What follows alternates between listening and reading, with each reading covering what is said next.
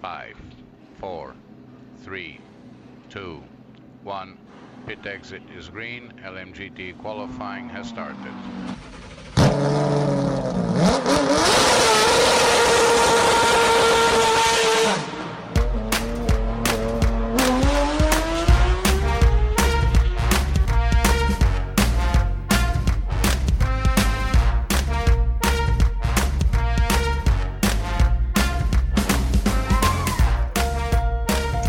Bienvenidos al nuevo programa de los Ismaelitas. Aquí estamos, Ismael, Bani Andrés. Hola, buenas tardes, Isma. Buenas. ¿Qué tal estamos? Bueno, suficiente que estoy aquí. Vale. y un servidor, Ismael Pérez, que, que, estamos aquí en un nuevo domingo para hablaros de, de Motorsport y, y de. Iba a decir de de sacar el gorrito de plata, pero, pero ya se encarga, ya se encarga la Fórmula 1 de justo después o horas después de publicar el, este, este maravilloso podcast que hacemos de, de, de fastidiarnos el podcast, ¿no? Y, y que no fastidia nada, es que estás con que lo fastidian, pero realmente nosotros solo tenemos aquí la bola de cristal, anunciamos cosas que ya se ven venir. bueno, sí, es, es, es es otra manera de verlo, sí, sí, ciertamente. Eh, pues bueno, en cuanto a tema Fórmula 1, eh, saltaba, saltaba el campanazo esta semana, ¿no? O la noticia que, que Debris iba a la calle y es sustituido por Daniel Richardo. Eh, incluso que Daniel Richardo hacía los test de, de, de Pirelli, en este caso. El Silverstone, sí, bueno, que era justo eso, después. Eso ya sí que, sí que estaba ya anunciado. Sí, sí, sí, sí, sí. Y, y, de hecho lo comentamos aquí también. Y, y bueno, pues Debris que se va de la Fórmula 1 eh, con más pena que gloria, la verdad. Y, y, mira, veo que Isma bosteza y, y, la verdad es que Debris da bostezo. No, es que estoy teniendo, he tenido una mala semana de sueño. Solo diré que he dormido como unas cuatro horas solo de, de, de media. Pero bueno. Y, y, oye, este fin de semana que podía haber dormido largo y tendido, a las 7 de la mañana estaba con, lo, con los ojos como platos. Bueno, eso es lo que pasa muchas veces, que cuando que cuando estás toda la semana muy activo, normalmente fin de semana, que es cuando puedes descansar, tu cerebro y tu cuerpo siguen en modo, sí, en modo curro. Es un puto desastre, pero bueno. y bueno, eh, prosiguiendo, eh, ¿qué opinas? Eh, es un mundo difícil. La verdad es que, mmm, sinceramente, Isma, para lo que veníamos eh, veníamos, o nos tenía, mejor dicho, acostumbrando el entorno Red Bull barra Marco, eh, la verdad se, es que se ha contenido mucho. Sí, sí, eh, llevábamos unos años de bastante tranquilidad, no un año, sino unos años de bastante tranquilidad. Yo lo que te yo lo que he dicho en otros podcasts, porque ya no puede hacer las limpiezas que hacía antes, porque con el tema de las superlicencias tiene que calmarse porque se, no tiene pilotos con superlicencias. Ahora ya no, ya no puede regalar superlicencias a la hora de, pues bueno, eh, lo que decías antes, subo a un, yo qué sé, me da igual, a Pepe Martí, por poner un, un nombre random que, está ahora mismo lejísimos de poderse montar a un Fórmula 1, que sí que está haciendo conversaciones con Red Bull, pero que la gente ya se está tirando triples de, de estar en la Fórmula 1 cuando todavía le queda un rato.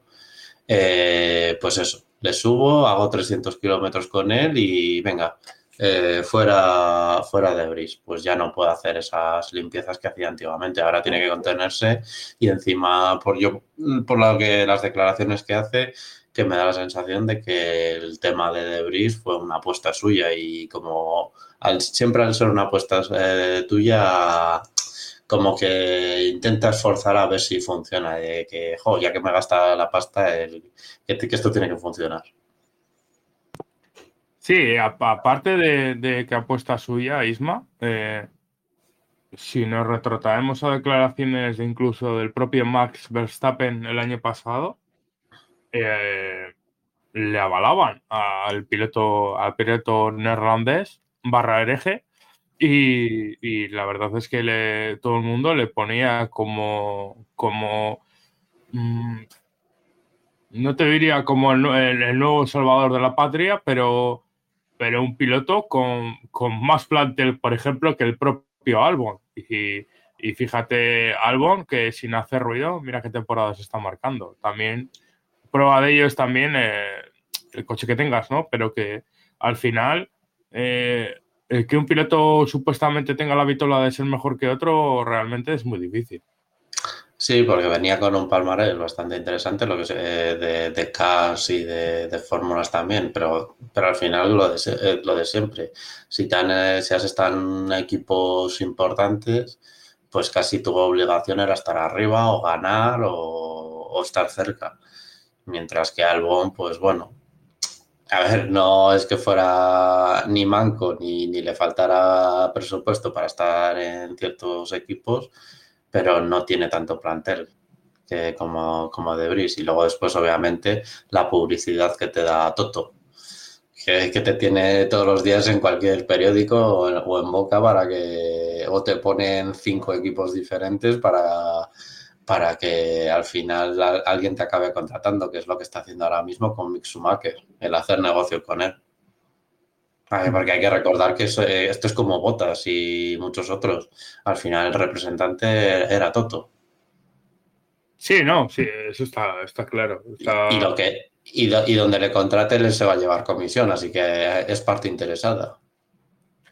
Sí, sí, sí, ciertamente. Es como en este caso eh, Toto Wolf en, ese, en ese aspecto es un, no te diría que un maestro, pero que sabe moverse muy bien entre líneas. Es el mejor en lo suyo, en ese sentido es el mejor en lo suyo, siempre lo, hemos dicho. Hay tiro de, de Williams sabiendo venderla y, sacar rédito de ella. Está, hasta Mercedes ahora en el momento de, mayor auge. Eh, y, y, todas esas historias y saber, pues eso, eh, manejar políticamente todo para que, para que vaya en dirección a Mercedes, eh, todas esas historias. Otra cosa es que nos guste o no. ¿Quién anda para quitando? Es que tengo la ventana abierta. Si me permites un segundo, la cierro. Sí, sí, sí. Era, un camión. El panadero. no era una F-15. Eh, a ver, al final lo que, lo que dices. Igual era eh, Fórmula 1. Por tamaño y, dimensiones puedo dar. Ah, y, sigue pitando, ¿eh? No creas que es aburrido. ¿eh? Ahí sigue pitando, aunque la ventana cerrada. a lo que te iba. al final es un maestro en, el tema de andar entre líneas y, y, detrás de las cámaras. Y la verdad es que. La verdad es que eh, teniendo incluso acciones de los equipos, como, como bien has comentado, al final vela muy bien por sus intereses, ¿no? Y, muchas de las cosas o acciones que hemos visto a la larga y nos hemos enterado que han sido acciones que la han beneficiado o que han beneficiado a pilotos de su entorno, en este caso. Eh, digámoslo así, que esto antes y siempre ha sido así. Lo que pasa es que también se le ha creado un poco de aura a Toto Wolf en este sentido, porque, porque ahora se saben mucho más las cosas, pero eh, si, indagas un poco en la, en la historia, eh, tanto aquí como incluso hasta los coches cojos, el, la cesión de personal, etcétera, y ayuda a otros equipos, incluso con la cesión de pilotos, ha sido, es histórico, vamos, o sea, no es una cosa que sea de, hoy. Sí, y, de ciertos representantes. Ahí tienes al hijo de Todd, que ¿cuántos pilotos ha puesto en Fórmula 1? Bueno, eh, bastantes. bastantes. pues lo, mismo al final. Sí, sí, sí. Hay ciertas carteras, hay ciertos representantes que como tienen ya, se, pasean todos los días en, por el paddock, ya tienen su forma de, colocar a, un piloto o, otro, sea bueno o no. Bueno, y, en este caso, pues Debris ha marchado. Ya te digo, yo creo que eh, se ha hecho un poco de silencio en, el entorno ¿no? de Debris y el propio Debris, porque eh, si esto hubiese Es pasado la hace- dejado muy mal. Es que, como decía, van 10 carreras. que hacemos top 10 de, de las 10 mejores carreras de Debris. como decía Es que- Sergio. Sí, mm, ¿quién? ¿Penaceta dices? Sí. Mm, Podríamos hacerlo, se puede dedicar parte de un programa eh, a hacerlo, ¿no? Pero, pero la verdad es que eh, yo creo que tam- si lo mides con su noda, que al final es con el único piloto que le puedes medir, eh, su noda en un coche estable, eh, quisiera verle yo con, con algún que otro piloto echándole carreras, porque eh, aquí hemos visto subir al propio Albon, al que hemos mencionado no hace, no hace, hace unos minutos, perdón, y, y la verdad es que Albon venía con la vitola de ser un piloto bueno en, en GP2 o F2, GP2 me parece que era, ¿no? Todavía la, la nomenclatura Albon, cuando te estaba... ¿Te refieres Sí, a algo. algo? No. Sí, Albon, Albon, Albon. Sí, bueno, sí. No tampoco sobresalía, pero sí. Sí, por eso que lo, lo hemos comentado tú y yo de manera interna, incluso no habíamos sacado el, el- el programa, el podcast, me parece, cuando, cuando Albon subió a, a, a Toro Rosso. Y, y la verdad es que a mí me sorprendió el rendimiento de Albon, que de ser un piloto de bueno, digámoslo así, en, en- en GP2, eh, se, se- se ha mantenido en Fórmula 1 y no lo hizo del todo mal hasta que Hamilton le frustró varias carreras en, en diferentes grandes premios. Tuvo lo suyo en Red Bull, pero Sí. es que no sabría. Eh, También aquel Red Bull era estaba en una zona media y era difícil. Sí. El único que conseguía meterle mano a los Mercedes era Verstappen en aquella época, pero estaba siempre detrás. No era, no era el Red Bull dominador que, que- es ahora. Por eso, por eso te lo digo, pero a- la- quiero referirme a la hora de ejemplificar o hacer una comparación con, por ejemplo, Sunoda. Aquí eh, siempre se ha mostrado a Sunoda como ese japonés rebelde, ¿no? Sobre todo por las radios y tal, pero que mm, en su rendimiento yo creo que no es nada malo. Y, y por una cosa o por otra, lo que hemos comentado en anteriores programas, se le está cruzando la temporada y aún así tiene dos puntos en su haber. Con Yo-. Yo sí, yo me acuerdo de F2 que más o menos le seguí. Yo pienso que subió muy verde a Fórmula 1, que todavía era muy joven, que igual le faltaba una o dos temporadas más en Fórmula 2, pero me parece un piloto rápido.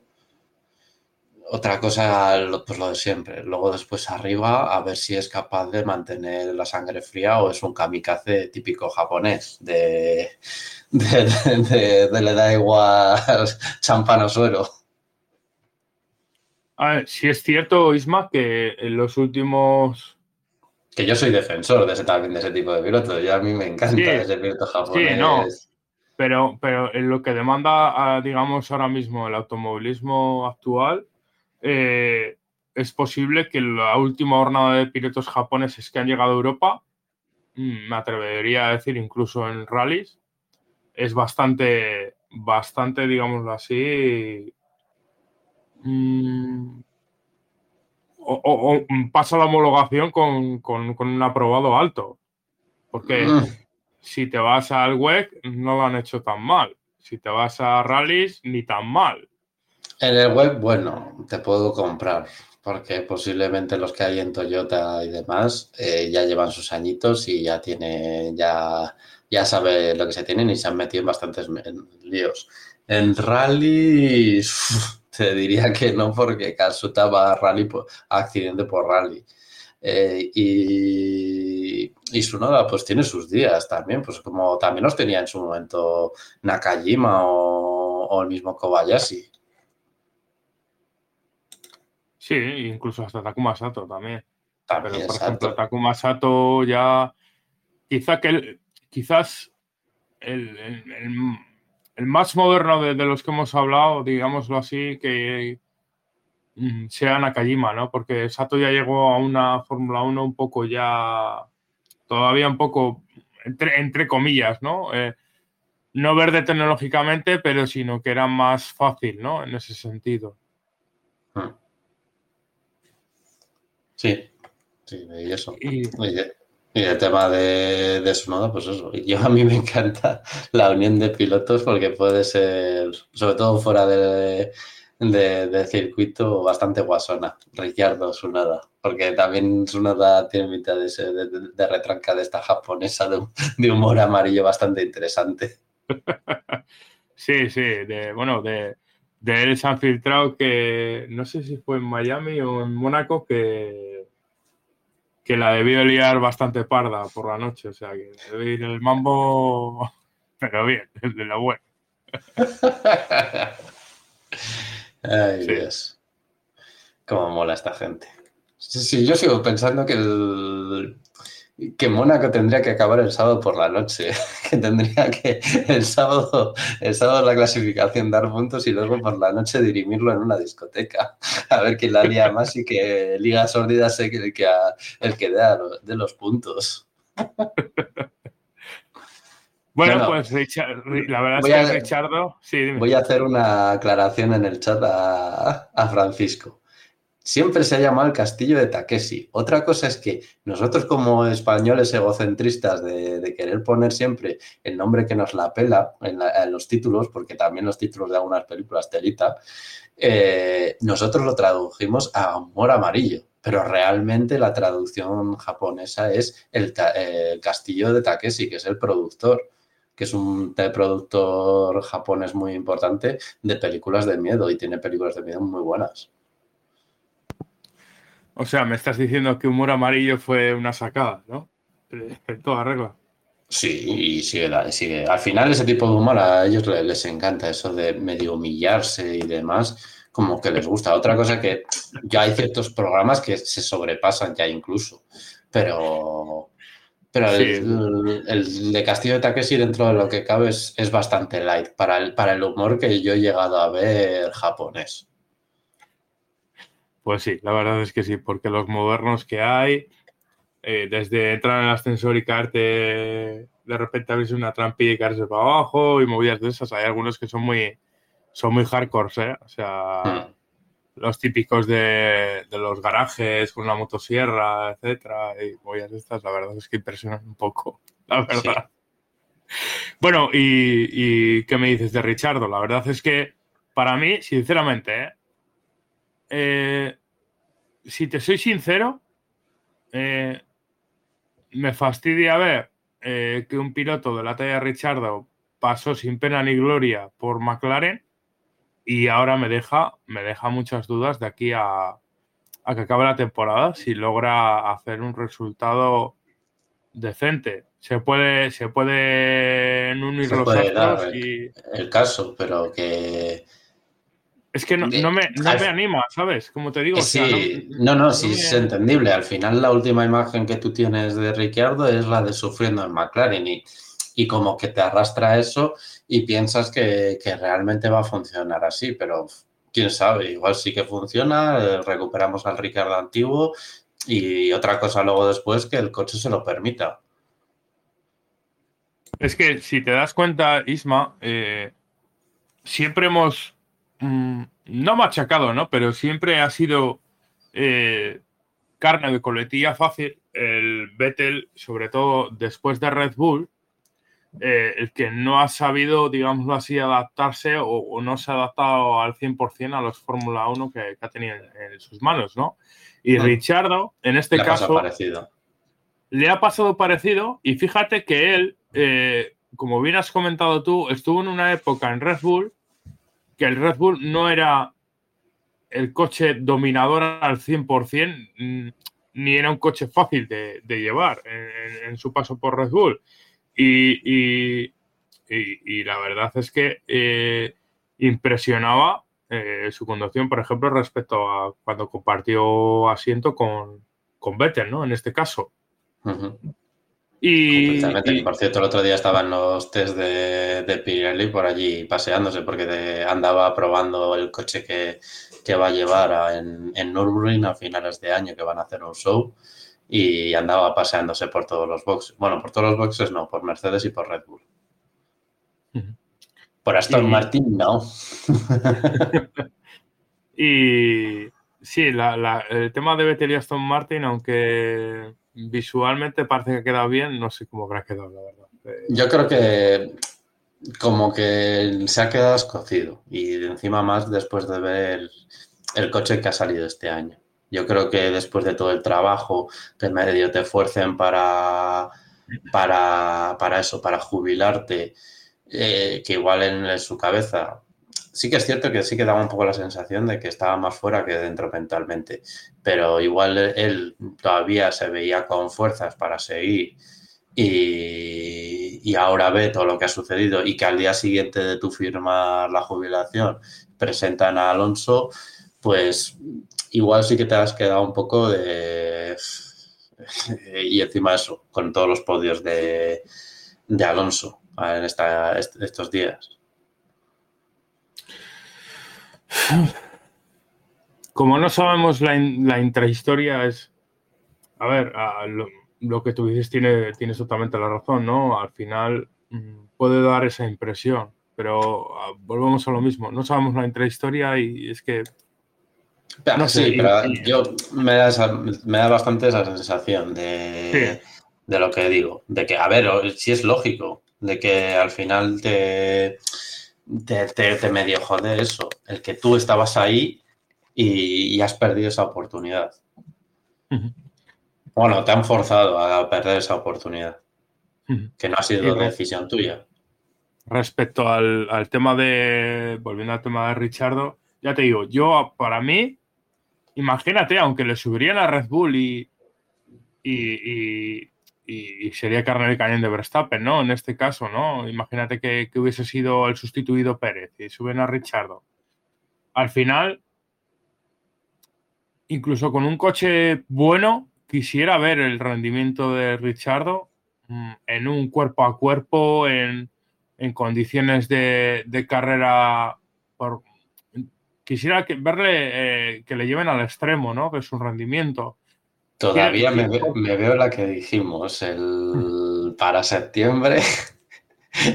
Verstappen dice, yo ya me voy de vacaciones, que gana el título mundial, suben a Ricciardo y a Paloma a Toro Rosso. Que funciona, Pérez a su casa, Palou se queda en Toro Rosso y, y Verstappen vuelve al Red Bull. No, es eso, es que al final eh, subes a Richardo con, con la referencia de los últimos años de McLaren. Sí, con lo que de simulador. También, también ellos se fían mucho de su simulador, de, que en el principio de, de, ficharle veían todas las carencias que había traído de, o todos los problemas de, conducción que había traído de, de McLaren y durante este, esto, esta época pues ha ido limando todo eso y, está supuestamente a tiempos de, de eso, de, los pilotos en simulador, de los pilotos oficiales. Y luego después el otro día en los test de Pirelli se filtró de que sus tiempos estaban para hacer primera línea el el sábado del Gran Premio, pero eso yo siempre lo cojo con muchísimas comillas porque de unos libres al, a, la clasificación en sí pueden cambiar muchos factores para provocar eso. Y luego después que puedes, eh, puedes modificar los reglajes porque, bueno, ya sabemos que con estos reglajes ha funcionado así. Pues vamos a probar a mejorarlos aún más, a ver si, si sigue el camino que nosotros queremos el coche puedes hacer eso, pero eso nunca lo sabes. Eso, si, no, si no estás, tienes información interna de que no, no, el coche era exactamente igual. Es imposible saber si, si esos tiempos son, son comparables. Eh, eh, es eso, efectivamente, Isma. Eh, es que al final yo quiero ver, a ver, está mal decirlo, ¿no? Pero malo, mal no, es así, es una realidad, ¿no? Las personas, sobre todo en, muchos trabajos, ¿no? Y al final este es un trabajo como la, en, la Fórmula 1, eh, se ven cuando estás a, en niveles de estrés súper altos, ¿no? Y en condiciones extremas sale a relucir más que tu calidad o tu capacidad de trabajo, sino tu administración de la presión, de la presión del riesgo, de, todo, ¿no? De, lo ilógico, incluso muchas veces, ¿no? Sí, sí, sí, de, eh, tener la cabeza fría eh, y saber actuar, saber reaccionar. Mm.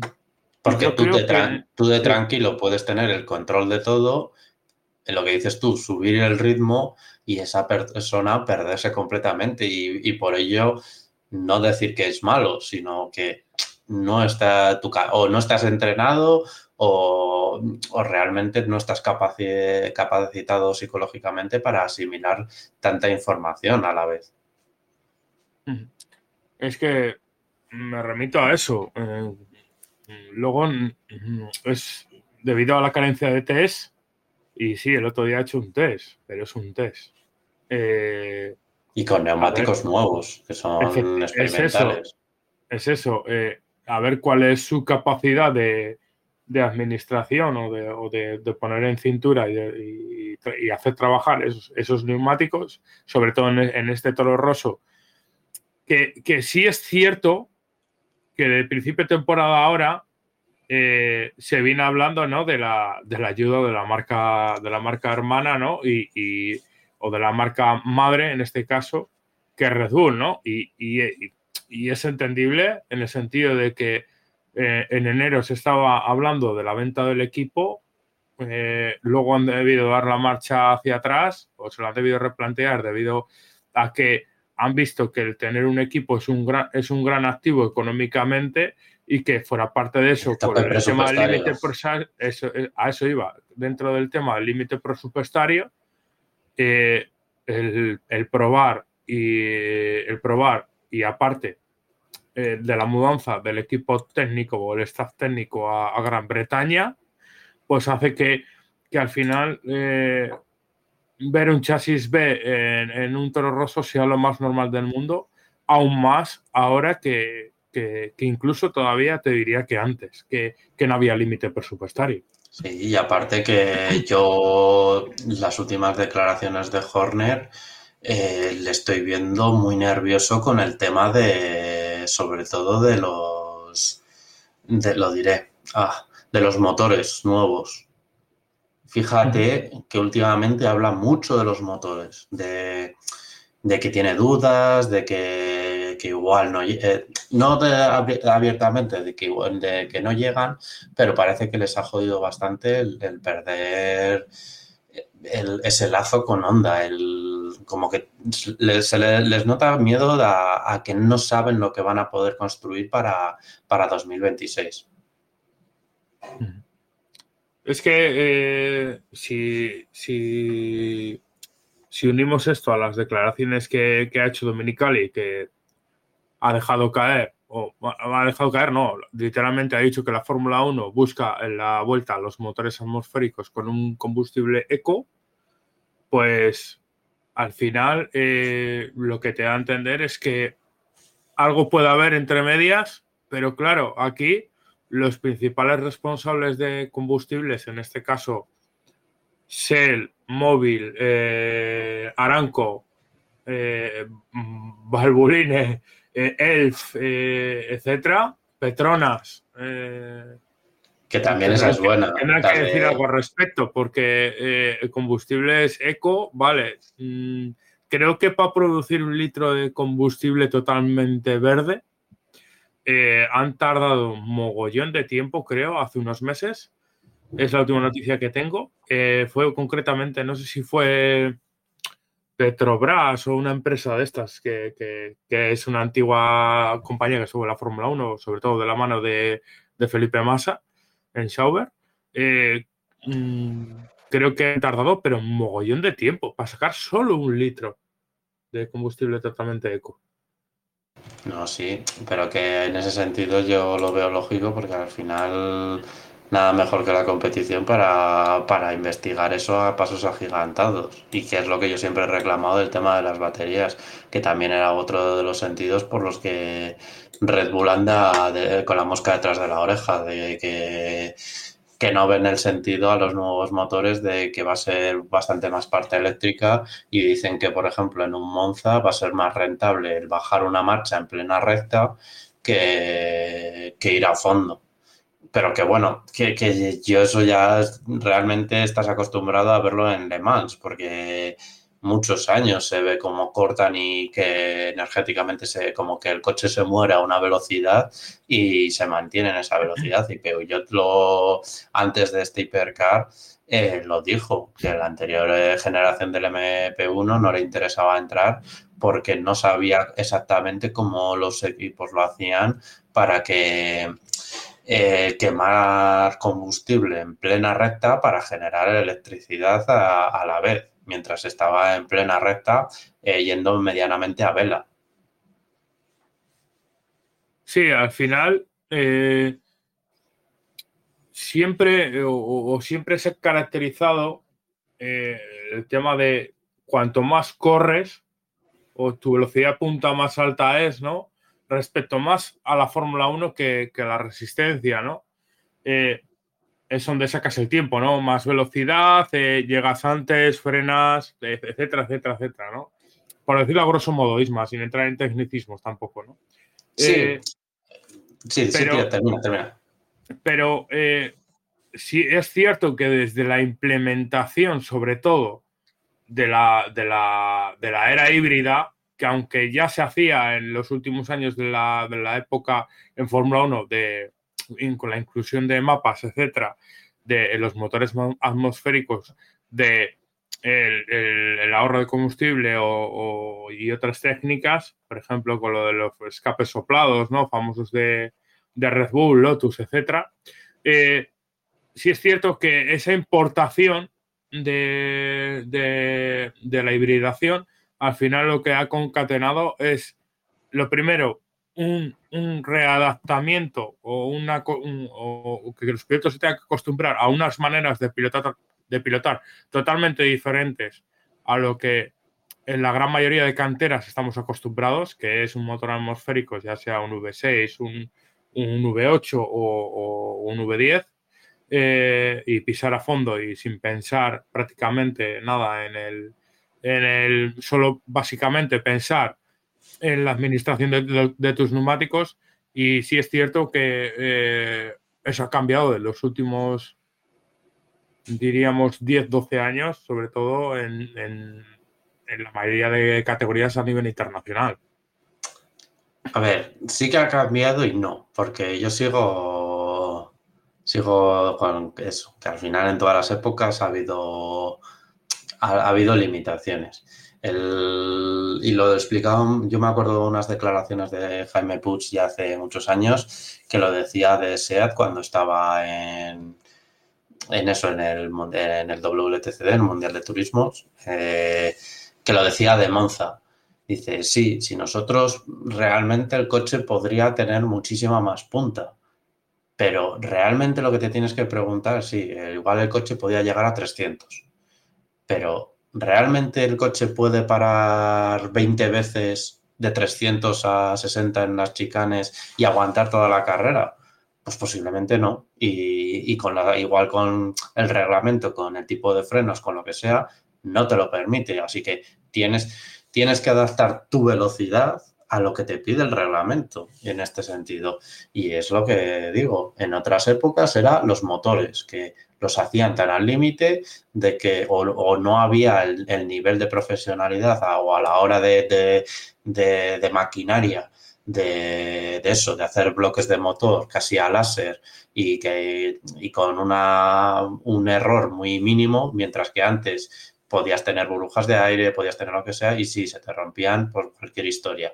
Pero, pero ahora, y antes eso, pues tendrías otras limitaciones, sea gasolina, sea, yo qué sé, pesos, sea frenos, sea matarte, porque en los primeros años eso, el Fangio porque era, porque fue múltiple campeón, porque no se mató.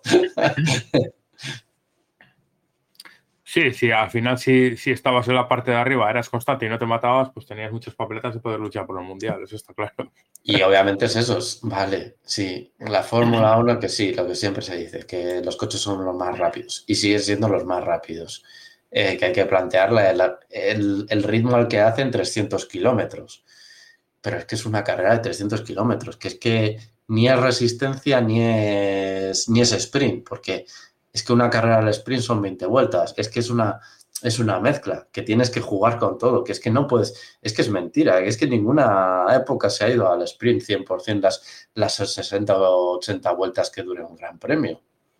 Pero por lo que acabo de decir, porque se te puede romper un motor, porque tenías que hacer repostajes, ibas detrás de alguien, no podías adelantarle y te tenías que poner a, a conservar gasolina, o porque los, neumáticos no te llegaban y, tenías que guardar.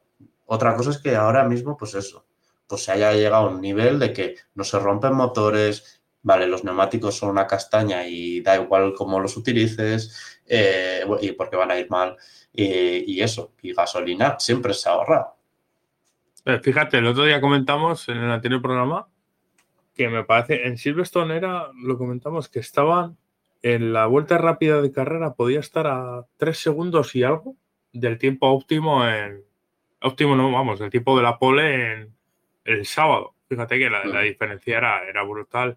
Y en cuanto a, al tema de ir a, tope, ¿no? O, gran parte de la carrera de, o de la distancia de carrera, sobre todo en Fórmula 1 a tope, mm, me viene a mí. Eh, eh, a la imagen, mm, los años previos a, los campeonatos de Fernando y tal, mm, y, poco más. Y poco más, porque. Sí, pero, eh, pero, esas épocas, esas épocas, lo que dices, las mismas, la, de Schumacher en Hungría, que hizo un estilo, no sé si era de 30 vueltas, en vueltas de clasificación. Vale, sí, lo que dices. Puedes ir al ritmo de clasificación perdona Isma, era, era también porque era una época también de despiporre económico global. Exacto.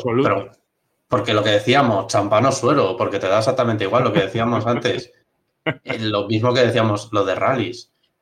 Antes, eh, por ejemplo, eh, Colin McRae te podía destrozar un coche cada tramo y la gente lo veía bien y ahora tienes un Chris Mick que te parte un chasis cada, cada rally y, fíjate dónde está. O sea, es que eso, lo que decíamos de su noda, es que hay que adaptarse al, momento en el que estás. Es lo que, es lo que decíamos. El, tú llevas a un piloto eso, lo que decimos, dar vueltas de clasificación en los años 50, que era más que arriesgarte a acabar en, en una copa de un pino. Sí, sí, sí, sí. sí que no podías. Es que cada época tiene su, filosofía y, su, y hay que adaptarse a ella y su, y su idiosincrasia a la hora tecnológicamente o de limitaciones. Lo que decíamos, eh, pues eso, o el saltarse las normas. Antes obviamente era más fácil saltarse las normas porque había medidas de control, pero es que ahora, aunque, aunque haya más medidas de control, siguen haciendo la tecnología va por, por delante del sistema de control de que se siguen saltando. Es que mira los alerones delanteros cuando los enfocan cómo, cómo van. Y, fíjate, Isma, que si tú te pones a analizar, y creo que lo hemos comentado alguna vez, ¿no? Pero si te pones a analizar mm, las categorías que, entre comillas, y como, como, como bien estás diciendo, van a fondo, eh, es que, ni los turismos, ni las de sprint. No, no, no, no, efectivamente, no, ni, ni, las sprint, ¿no? Pero a mí me vienen así, ¿eh? A, bote pronto, mm, categorías que estén competidas, sabes que no van a tope. A tope quiere decir todas las vueltas, pero que están competidas y que se, se ven monoplazas o, prototipos muy rápidos. Me vienen nuevamente los LMP2 en, en el WEC que hay una, hay una batalla tremenda y que cuando, sobre todo las primeras vueltas, es todo, es todo a fuego y, y, ponemos a los GTP barra DPI con muchas comillas en el IMSA, sobre todo en, primeros relevos y ciertas partes de carrera, porque el resto... Eh, eh, incluso la Fórmula 1, las primeras vueltas, en cuanto a la vuelta, en cuanto incluso abriendo el DRS, se estabiliza todo mucho. Hmm. es que es eso, es que mira lo que es Iracuchi en Le Mans, eh, mira los posts cómo acabaron, como el de Jota acabó haciendo cacharritos y el resto prácticamente. Eh, y lo que decía del turismo, ahora por el tema del BOP para que no te capen, eh, tienen pues sus targets de, ritmos. Pero es que vuelvo a repetir, la época de, yo me acuerdo de, eso, de los primeros del 2000, de cuando los primeros años del WTCC, que yo lo tenía que seguir por lifetiming, no lo veía, lo veía seguía por lifetiming, es que tú en el lifetiming veías cómo se dejaban caer conservaban neumáticos y las últimas vueltas entonces iban a fuego, se, eh, se, juntaban y entonces atacaban. No iban todas las vueltas a fuego, muy pocas carreras se iban a fuego. Pero es cierto que hay ciertas categorías, sí, por ejemplo el británico de turismo lo sigue haciendo. Como haya una lucha, este, pueden estar todas las vueltas, o lo que decíamos siempre del turismo nacional, pero porque posiblemente los neumáticos te dé para eso y para, hacer otra carrera más así. Pero pero, porque ellos igual no piensan en eso, en, un neumático tan blando como el nuestro, como el que quieres hacer de que, que me dé velocidad, que me da igual, que dure una vuelta. No, aquí es eso. Que dura 10 vueltas más, vale, pero lo voy a saber, lo voy a poder exprimir las 20 vueltas, que es posiblemente también el problema del Pirelli actual, de que lo exprimes dos vueltas se sobrecalienta y ya tienes que parar porque no hay forma. Eso sí que yo sí que lo entiendo que es una crítica y me parece razonable que se critique. Yo lo soy el primero que lo critico. No es lógico tener un neumático de competición así. Isma, Isma, y, estando de acuerdo en lo que dices, eh, me remito el otro día a las declaraciones de Isola que lo comentamos en el anterior programa y que se han vuelto a reafirmar en las declaraciones postes Mm. ¿Habéis cumplido con vuestros objetivos? Dice, hemos cumplido nuestros objetivos, ha sido interesante analizar los datos, tal, tal, pero ¿cuáles son tus objetivos? Exacto. ¿Qué, es lo que estás buscando? Que no revienten los neumáticos. Eh, es que es eso. no, llevarme mala prensa a casa, el que me digan que por qué he tenido que se deshacen los neumáticos y, y he tenido que parar cuatro veces. Yo creo que esos son los objetivos de Pirelli. Y, luego el rumor este que ha salido, ¿no? De que también comentamos, el tema de, de, Brainstorm o Bridgestone, como queréis pronunciarlo. A ver, todo lo que sea campanitas fuera de Pirelli suena sexy, ¿no? Exacto. Pero, y, siendo, Bridgestone, el otro día lo leía también de, del Super GT japonés que, se ha marchado Michelin ahora en estos momentos del GT500 eh, y, se han quedado no sé cuántas marcas, creo que muy pocas. Y el problema que para evitar que, solo haya un, prácticamente una marca en GT500 están intentando forzar para que entre otra marca, pero que Bridgestone está arriba con, sus neumáticos de, de competición. Y tenemos los de indicar que obviamente no es lo mismo ni parecido, y muchos otros que, que Bridgestone, pues bueno, dentro de lo que cabe, pero también tenemos el recuerdo de los últimos neumáticos de Fórmula 1 de, de Bridgestone, que eran las peticiones de la FIA, el hacer piedras. Sí, no, al final eh, yo creo que a Michelin y a Bridgestone en su último paso por la Fórmula 1, eh, según las especificaciones que les mandaron la FIA, y, sobre todo en la lucha por el, por el Mundial, dos, dos, dos, equipos como eran en su momento, o tres equipos, diría yo, que siempre el tapado fue Williams en ese momento, que Williams con, con Michelin tenía mucho trato y, era como el, eh, el, equipo en la sombra en ese momento aún todavía y que se beneficiaba mucho de, de los, de los test con Michelin, ¿no? donde sacaban sus cosas los circuitos, ¿no?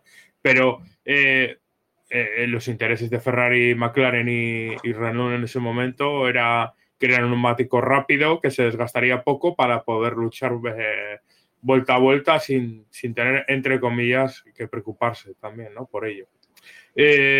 a lo que voy, Isma, parece ser que sonaron las campanillas estas de Bridgestone, pero que parece ser que nos vamos a comer otra época de, de, Pirelli en este caso, porque si es cierto que Bridgestone mm, quisiera entrar de aquí a cuatro años, es, ¿no?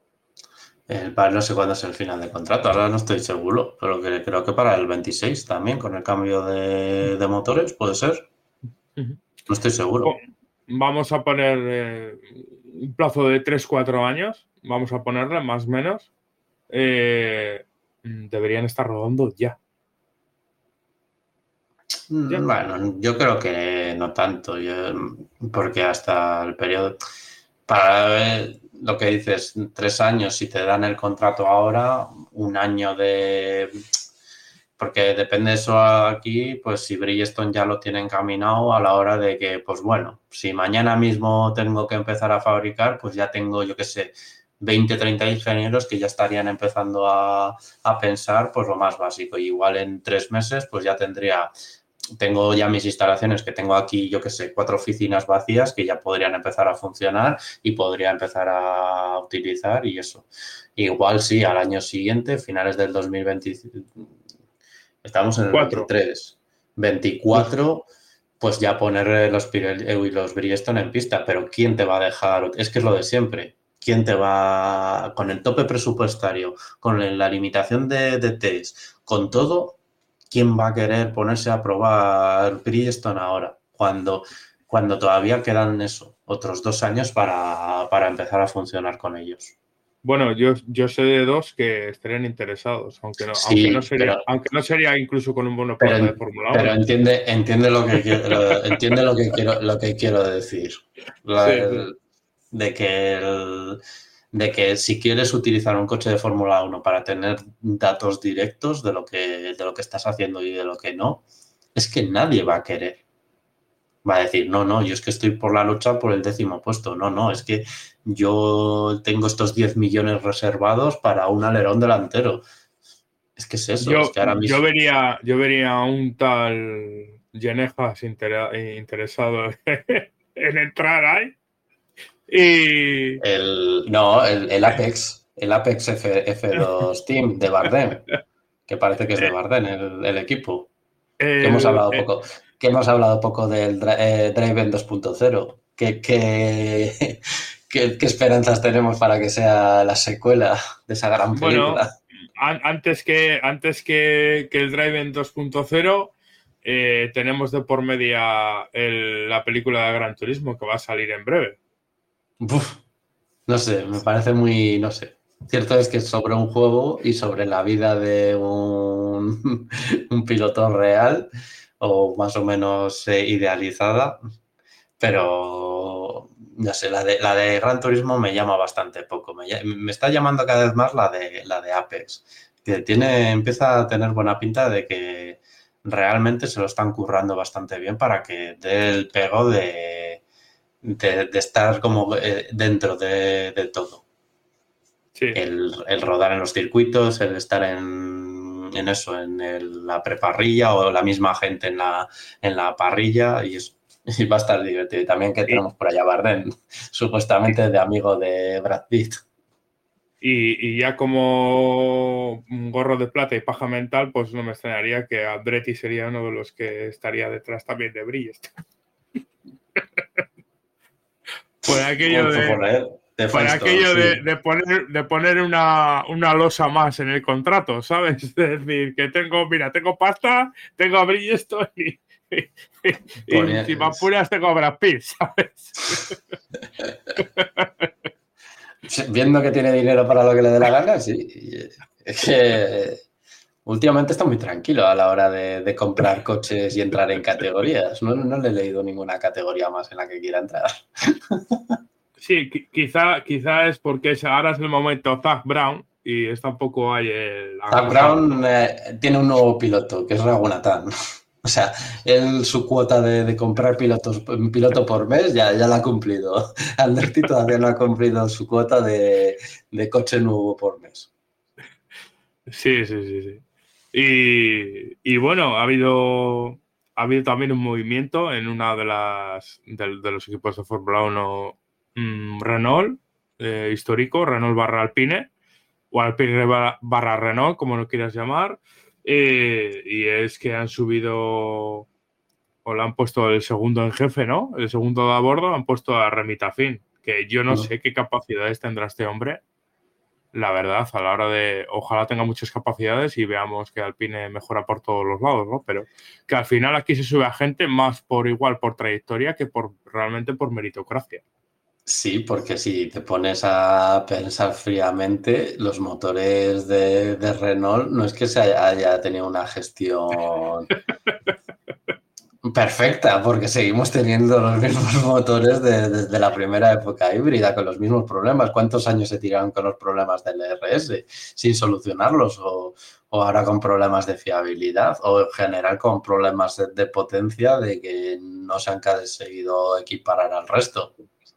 Solo ha habido dos equipos en la época, digamos, eh, moderna, por decirlo de alguna manera, eh, eh, han estado McLaren, ¿no? Eh, fue el, digamos, el remedio, el remedio barato, ¿no? Previo paso o previo paso para dar el salto a Mercedes otra vez, ¿no? Pero eh, solo ha habido dos equipos que, realmente lo han hecho funcionar fuera del oficial, ¿no? Incluso, incluso bastante mejor que el oficial, que uno de ellos era Red Bull y el otro Lotus. Sí, pero es que me, estás dando la razón. Fuera de lo oficial. O sea, se, no, no, no, que, yo no te estoy, que no estoy ni quitando ni dando la razón a nadie. Digo que, que al final el, problema le tienen ellos. Eh, me estás dando un poco la razón porque al final, exacto, porque, porque al final la gestión de esos motores, Lotus, bueno, dentro de lo que cabe, era así, era gestión Renault, pero, pero Red Bull era gestión propia. Por eso te digo que yo no sé si a este hombre lo han subido más por trayectoria que por meritocracia. Es que la duda, eh, estamos viendo en Alpine unas cosas que, vamos, que... La meritocracia de los padres. Eso de siempre. No lo sé, pero... La meritocracia no existe. pero la, verdad... y lo apuntando. La meritocracia no existe. La verdad es que Alpine, la verdad es que. Mm, no es que de pereza hablar de ello, pero es que ves que año tras año. Eh, sí, porque encima es un puesto bastante raro, porque por lo que he leído, eh, sí, está de segundo, pero como que está de un lazo intermedio con Lauren Rossi, que como que, que, le va a mandar la información a Lauren Rossi y, él, y, él, es el que va a decidir qué hacer y qué no. No sé que hasta qué punto tendrá autopotestad de decir, pues vamos a hacer esto, vamos a hacer esto otro. No sé, ya te digo que, que, que, no sé, me da pereza, tío. Es que me da pereza porque mm, es un equipo que sea como, como muy apagado en el tiempo y, no sacas nada provechoso de él, no por el paso de Alonso, ¿eh? mira, me la pena Alonso. Te voy a que, a que al final se ha ido como aplanando su rendimiento a lo largo de los años y parece ser que... Eh, se ha quedado siempre en tierra de nadie. Sí, y aunque han vendido la moto de que un nuevo proyecto, de que llega dinero y llega tal, pero al final le seguimos viendo donde prácticamente ha estado estos años. Bueno, a ver, lo de llegar dinero ha sido ahora en los últimos grandes premios, que, que eso igual no lo empezamos a ver hasta el año que viene, pero estamos en lo mismo. Realmente confiamos en los que... Es que es lo que decimos, es que la dirección deportiva de, de Alpine posiblemente sea de, de, lo peor. Es que peor que Haas, que ya es decir. Es que, es capaz, que, ya están diciendo de que quieren renovar a los dos, cuando yo a uno de ellos ya, ya le diría adiós con la manita, porque ya van unas cuantas. Eh, a, Magnussen te refieres, ¿no? Claro, y es que mira cuántos años nos tiramos con la pareja ya Magnussen. Sí, sí, eh, realmente eh, y, fíjate que estoy diciendo que lo estoy poniendo por detrás de, esa gente, porque volvemos a lo mismo, es que están demostrando de que realmente coche rápido tienen o consiguen en ciertos momentos tener coches rápidos, pero, técnicamente, pero como que no, lo que dices tú, como te, están vendiendo la moto, pero como que no, no llega nunca. Y aparte que es eso, que es una marca oficial. Ya te digo que, eh, yo creo que, se han tirado. Es que, es que tú lo primero que debes hacer, ¿no? Es antes de empezar la, a, una fábrica o lo que sea, ¿no? Entre comillas, o un, proyecto, es fichar a gente buena. Y si te das cuenta que todo lo que han fichado es gente de. Mm, no que viene rebotada de otros equipos, pero por ejemplo el caso de Puff Fry es un claro ejemplo.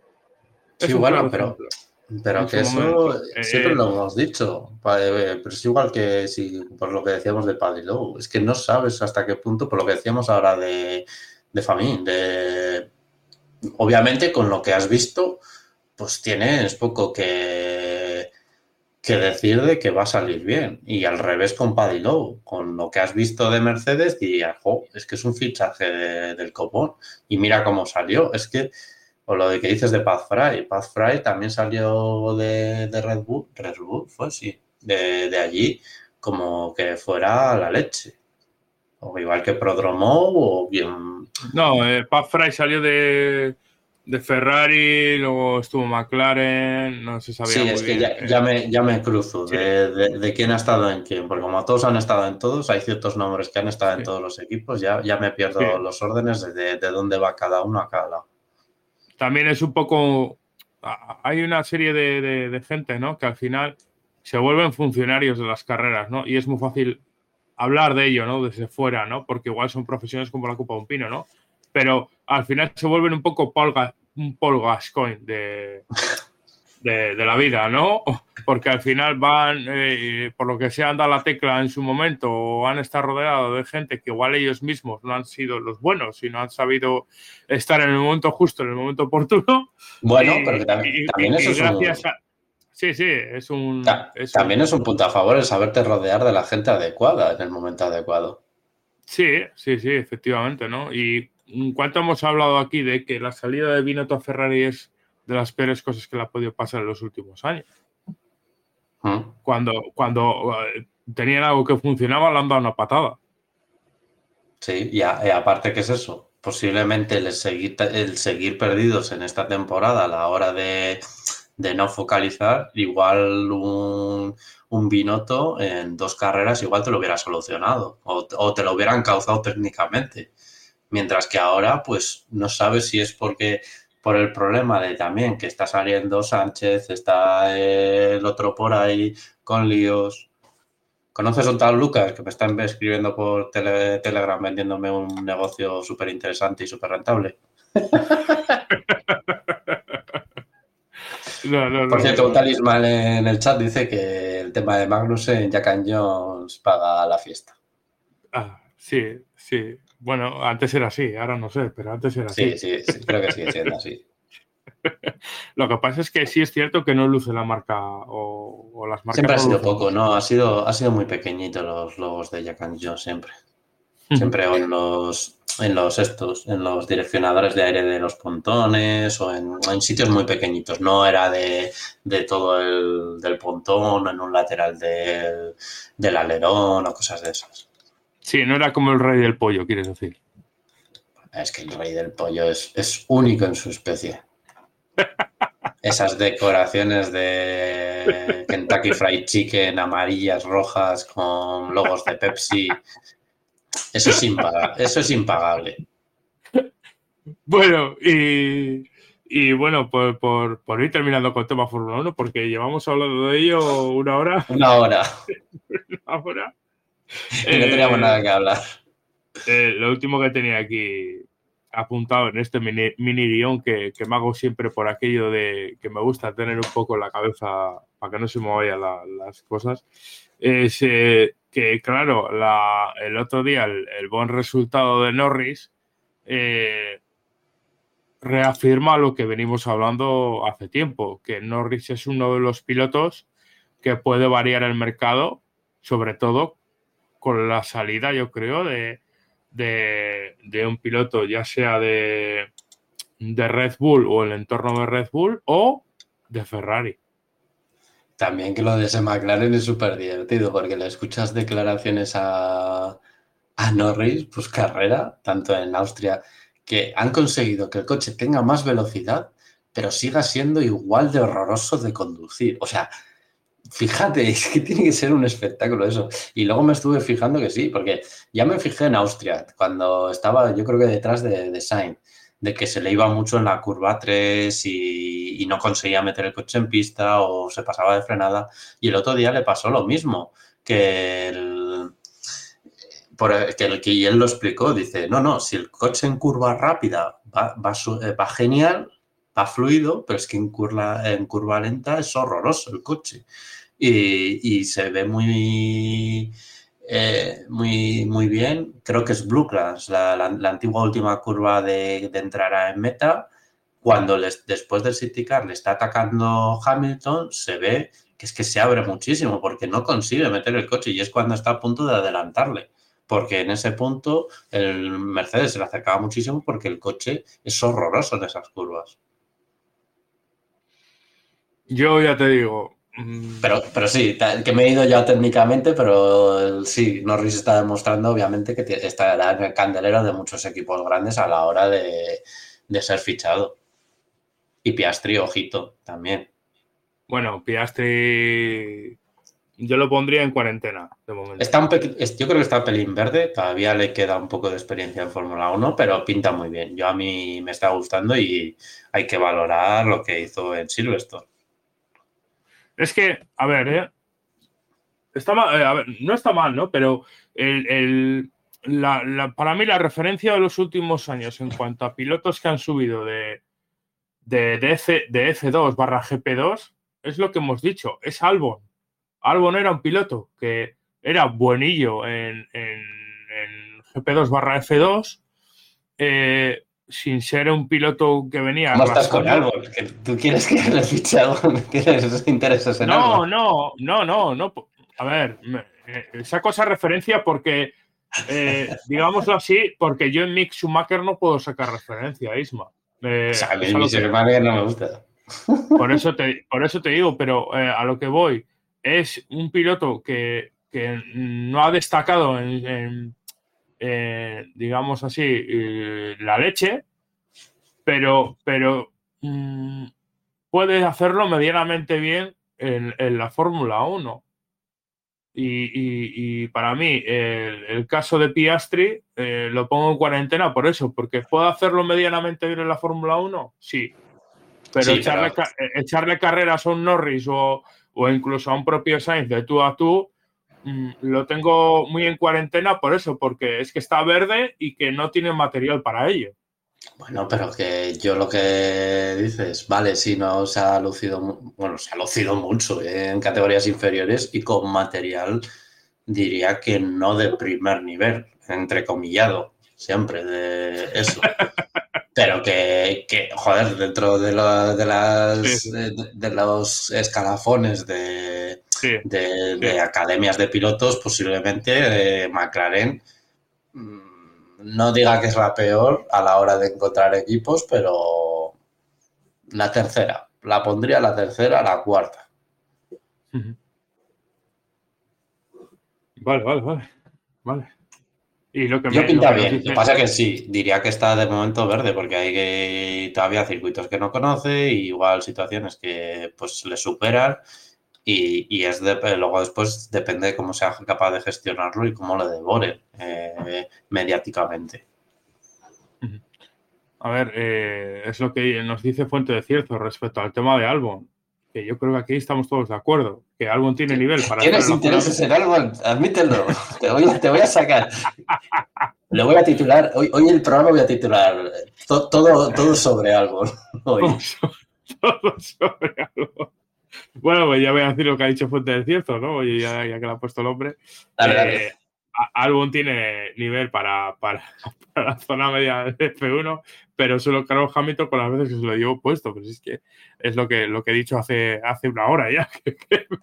Cuatro o cinco veces ya. pero bueno, ya te digo, yo soy de los que, de los que, joder, me gusta la sabia nueva, ¿no? Y, Piastri en ese sentido estoy contigo. A ver, está verde, pero que, es un piloto que se le que, que viene con, buena batuta y, que ojalá le vaya bien. Y yo, la verdad, desde ciertas reminiscencias con Force India en Spa 2000, no sé qué, eh, si es cierto que viene mejorando McLaren desde Bakú, lo hemos dicho, lo hemos repetido 150 millones de veces ya en los últimos 7, eh, 8 programas. Pero, pero, escucha. pero, pero, qué casualidad que llegamos a, Silverstone y van como cohetes. Sí.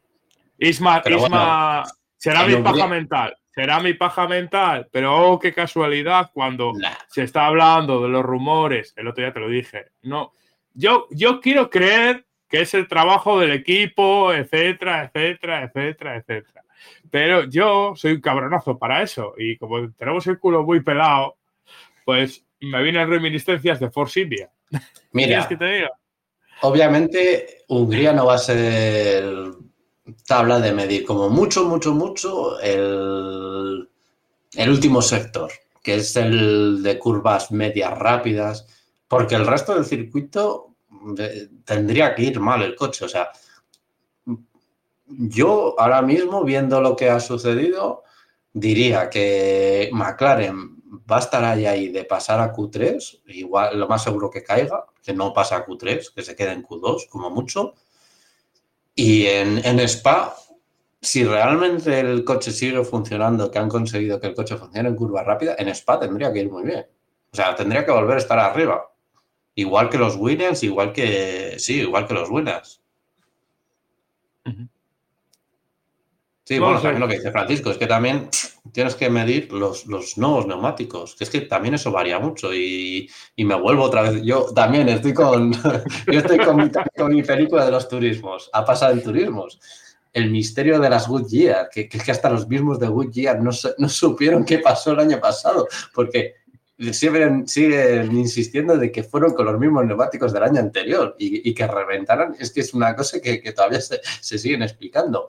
Y ahí tienes, ahora con los Kumo en, en el TCR World Tour, no hay ni un problema, casualmente, ni de pinchado ni de nada, y los Licanco no son esas armas de destrucción masiva que eran antes. Ahora están en el grupo, en el grupo Ivy partiéndose la pana con todos, el, aguantando el ritmo. Está todo súper igualado. Mm.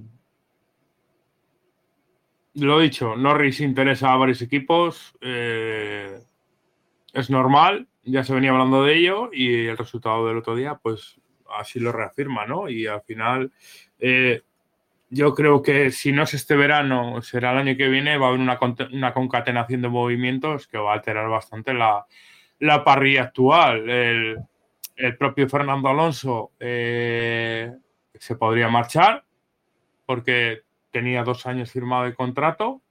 El, propio El propio Leclerc. Es que hay muchos pilotos que están en no es la, cuerda floja, sino que están, están ahí, ¿sabes? En la palestra. Y luego después los contratos, que están para romperse. Un saludo a Nick de Bris. Efectivamente. Eh, eh, si seguimos hablando. Un saludo, a, Pérez y Riquierdo. Si seguimos hablando de retornos y ya por ser cabrón y fastidiarte el programa de nuevo, algo, algo retorna.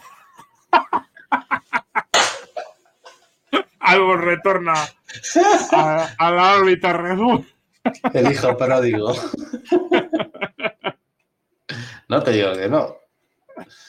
Porque sigo, es que no lo he mirado, tengo que mirarlo. Liam Lawson tiene superlicencia. Ahora, ahora es, eh, ahora, cuando me has dicho lo de no te digo que no, me ha venido a la cabeza el, el cómo era este, este figura que salía en el chiringuito. Ah, el François Gallardo, este, el tío este que anunciaba lo de los fichajes y tal, que decía, y si no, miraba así a la cámara y decía, y si no, desmiéntemelo. Jógatela, ¿sabes? Yo creo que aquí nadie, aquí nadie pone la pasta encima de la mesa porque aquí nada, está escrito, ¿sabes? No, no. completamente. Obviamente los de arriba va a ser complicado que muevan ficha, pero como mucho... Leclerc, Leclerc yo creo que aquí el, que, puede salir de... de Pérez, y, Leclerc, pero, pero es que volvemos a lo mismo. Es que Leclerc, está, estamos en la misma, sí, puedes estar muy caliente con Ferrari, pero es que si no te ficha Red Bull, ¿a dónde vas a ir? Y, lo mismo, bueno, Pérez, Pérez el que coja nuestro gregario para Verstappen. A ver, pero es que aquí el problema, el problema, ¿no? O la condición, mejor dicho que problema, es la marcha o de Alonso o de si el año que viene Mercedes hace un coche que es una mierda, es la, la marcha de Hamilton, que yo creo que este, este siempre está anunciando con la tontería de la retirada, pero como tiene un gran negocio, eh, clean, clean, clean con Mercedes y, siempre puede retornar a McLaren o, eso. yo creo que a Ferrari no, se va a ir porque no es de esa mentalidad italiana barra, como lo quieras llamar. Yo creo que Hamilton, mm, más allá de un entorno británico, no creo que se va a mover nunca. Eh, yo creo que es una, una opinión mía pero aquí hay varias piezas que pueden alterar mucho el mercado. Eso, Hamilton, Alonso y Leclerc. Solo, solo, con solo con esas tres piezas se puede alterar, con cualquiera de ellos se puede alterar mucho. Porque, ¿Por qué? Porque si Leclerc se marcha de, Ferrari, por lo que sea, que, yo creo que, incluso hasta le vendría bien marcharse de Ferrari. Y, es, es, duro decirlo después que tiene eh, decir esto después de que tienes todo un equipazo con Ferrari a tus espaldas, con que todo lo que tú pidas se te va a hacer, eh, entre comillas. Eh, vamos, a hacer, vamos a hacer un repaso rápido a pilotos y equipos y vamos a ir diciendo probabilidades de, de, que se marche. Y si me quieres ir corrigiendo en alguno, me puedes ir corrigiendo. Red Bull. Verstappen, obviamente, no se va a marchar. Sergio Pérez, está en el candelero de que seguramente o este año al que viene a mitad de temporada fuera. Si llega a fin estas navidades va, bueno. Ahí ya es el primer hueco que podríamos tener. ¿Quién entra ahí? Pues eso ya es una incógnita. Ferrari, Leclerc y Sainz es que estamos en las mismas. ¿Dónde va Leclerc? A no ser que quede el hueco libre de Red Bull y quiera hacer esa cafrada de tener dos pilotazos que se puedan Eh, tirar cuchillos entre ellos, pues oye, bienvenido sea para el espectador y para adelante con ello. Pero Leclerc, de momento, yo le sigo viendo en Ferrari. Sainz. ¿Quién mete a Ferrari? Es que a por mucho que quieras echar a Sainz, es que ahora mismo de pilotos que vengan de la cantera de Ferrari también, es que Schwarzman, es que no sé a qué nivel está en estos momentos. Es que, ¿cuánto lleva parado? ¿Año y medio? ¿Dos años? sin montarse en un Fórmula. Ya un montón. ¿Quién pones ahí? A un Norris de la vida. Es que es eso, es que vas a traer a Norris para, para, para echar a Sainz. Exacto. Y encima meter en líos eso a Leclerc, que le estás entrando la moral. Como mucho si se marcha Leclerc, sí, pues mira por un Norris. Pero es que no sé. Y en, Mercedes la que dices, Hamilton que por fin se decida a retirarse, que eso, pues lo que quiera alargarlo, eso ya es, cosa suya. A mí me da pena que quiera estar 5 que 10 años. Eh, Russell, pues es que no me dice nada, no es lo que dices. Yo de momento, si, es, si soy él, si me dicen que 5 millones, pues yo firmaría estando en Mercedes. Alpine, pues no sabemos si va a estar o no va a estar. Así que que, esté quien esté, aunque sean franceses, que aquí la gente parece que el racismo francés es bienvenido. A mí me parece buena alineación, Gasly o con McLaren, eh, Norris Piastri, pues la misma. Si vienen a por Norris, pues te toca ir a buscar a alguien. Repescas otra vez a Sainz. Eh, ¿a, quién, ¿Por quién vas? Luego aquí también está, entra en el. En el Teo, que está en F2. Sí, no, y entra en el juego y no debemos. A ver, aquí, aquí para los que escuchen el podcast eh, luego y, la gente que nos estáis viendo en Twitch, etcétera, aquí no, no, no somos somos aventureros a la, hora, a la hora de pronosticar cosas porque tenemos el culo pelado de, de ver carreras y, de ciertas tendencias de, gente, ¿no? no tenemos información, pero, pero viendo a la gente no solemos cómo pueden ir las cosas. Claro, no somos, no, no, no somos F1 total, ¿vale? Eh, vale, pues dicho esto, eh, aquí uno de los actores que entra en juego también eh, es, es Palau y, olvidándome de Palau es Audi también. Es que no sabemos cómo van a entrar, qué presupuesto, qué intenciones tienen. Hay a quién fichar, es que también la que dices, Audi tendrá que dar el bombazo con algún piloto. Pero bueno, que es que volvemos, es que Audi todavía queda, es como lo de los, los, neumáticos, todavía queda un mundo hasta 2026. Es que estamos hablando de pilotos cuando todavía el año que viene sí, pueden seguir con Zu y Botas, y es 2024. 2025 ya sería lo lógico el que empieces a fichar a, algún piloto empieces a, dar el bombazo para a finales del 24, mediados del 25, el tener un fichaje estrella para la hora de que te, te, eso, te dé lustre a tu entrada. Es que, es que aquí se está hablando del tema de, de que Alonso eh, en Aston Martin le quedan un año de contrato, ¿no? Quitando este, ¿no? Mm. Y corrígeme si me este equivoco. Este año y, otro más a mayores. Por eso, este año y otro más. Eh, dos años, digamos, vamos a decirlo así, a grosso dos años. Eh, si Aston Martin, por su economía, que no sabemos realmente de aquí a dos años cuál va a ser, es que estamos, ya estamos jugando ya con cosas que, no tenemos ni idea.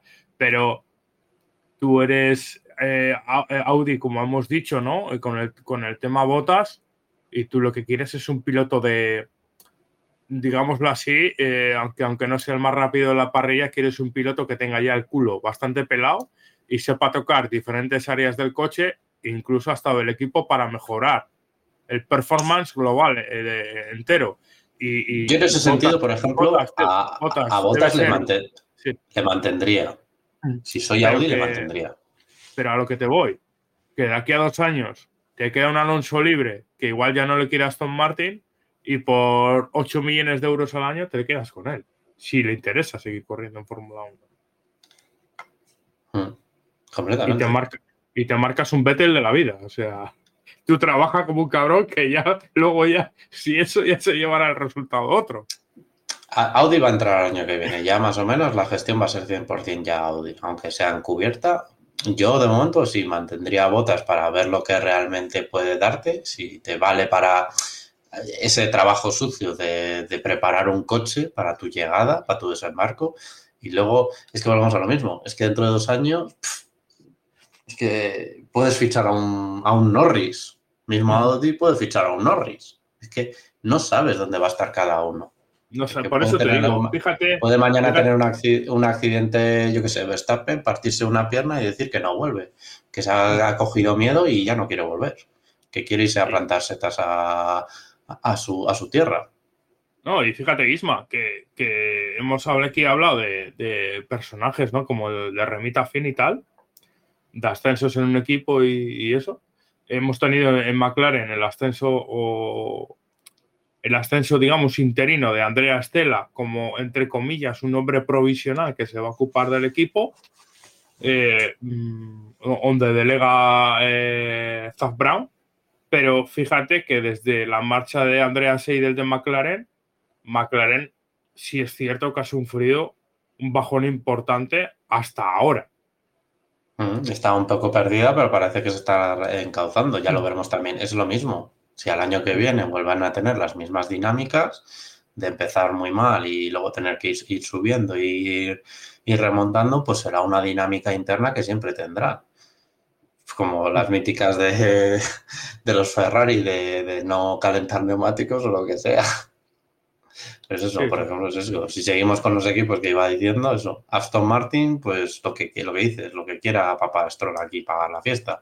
Y como Lance Stroll es, es fijo discontinuo en ese equipo, pues para adelante. Y Alonso, pues lo que quiera aguantar. Y si mañana quiere decir que se va a Audi, pues se va a Audi. Haas, pues tres cuartas partes de lo mismo. Si quiere mantener el chiringuito, pues es capaz de mantener aquí a Kevin Magnussen y Nico Hulkenberg hasta, hasta el día del juicio final.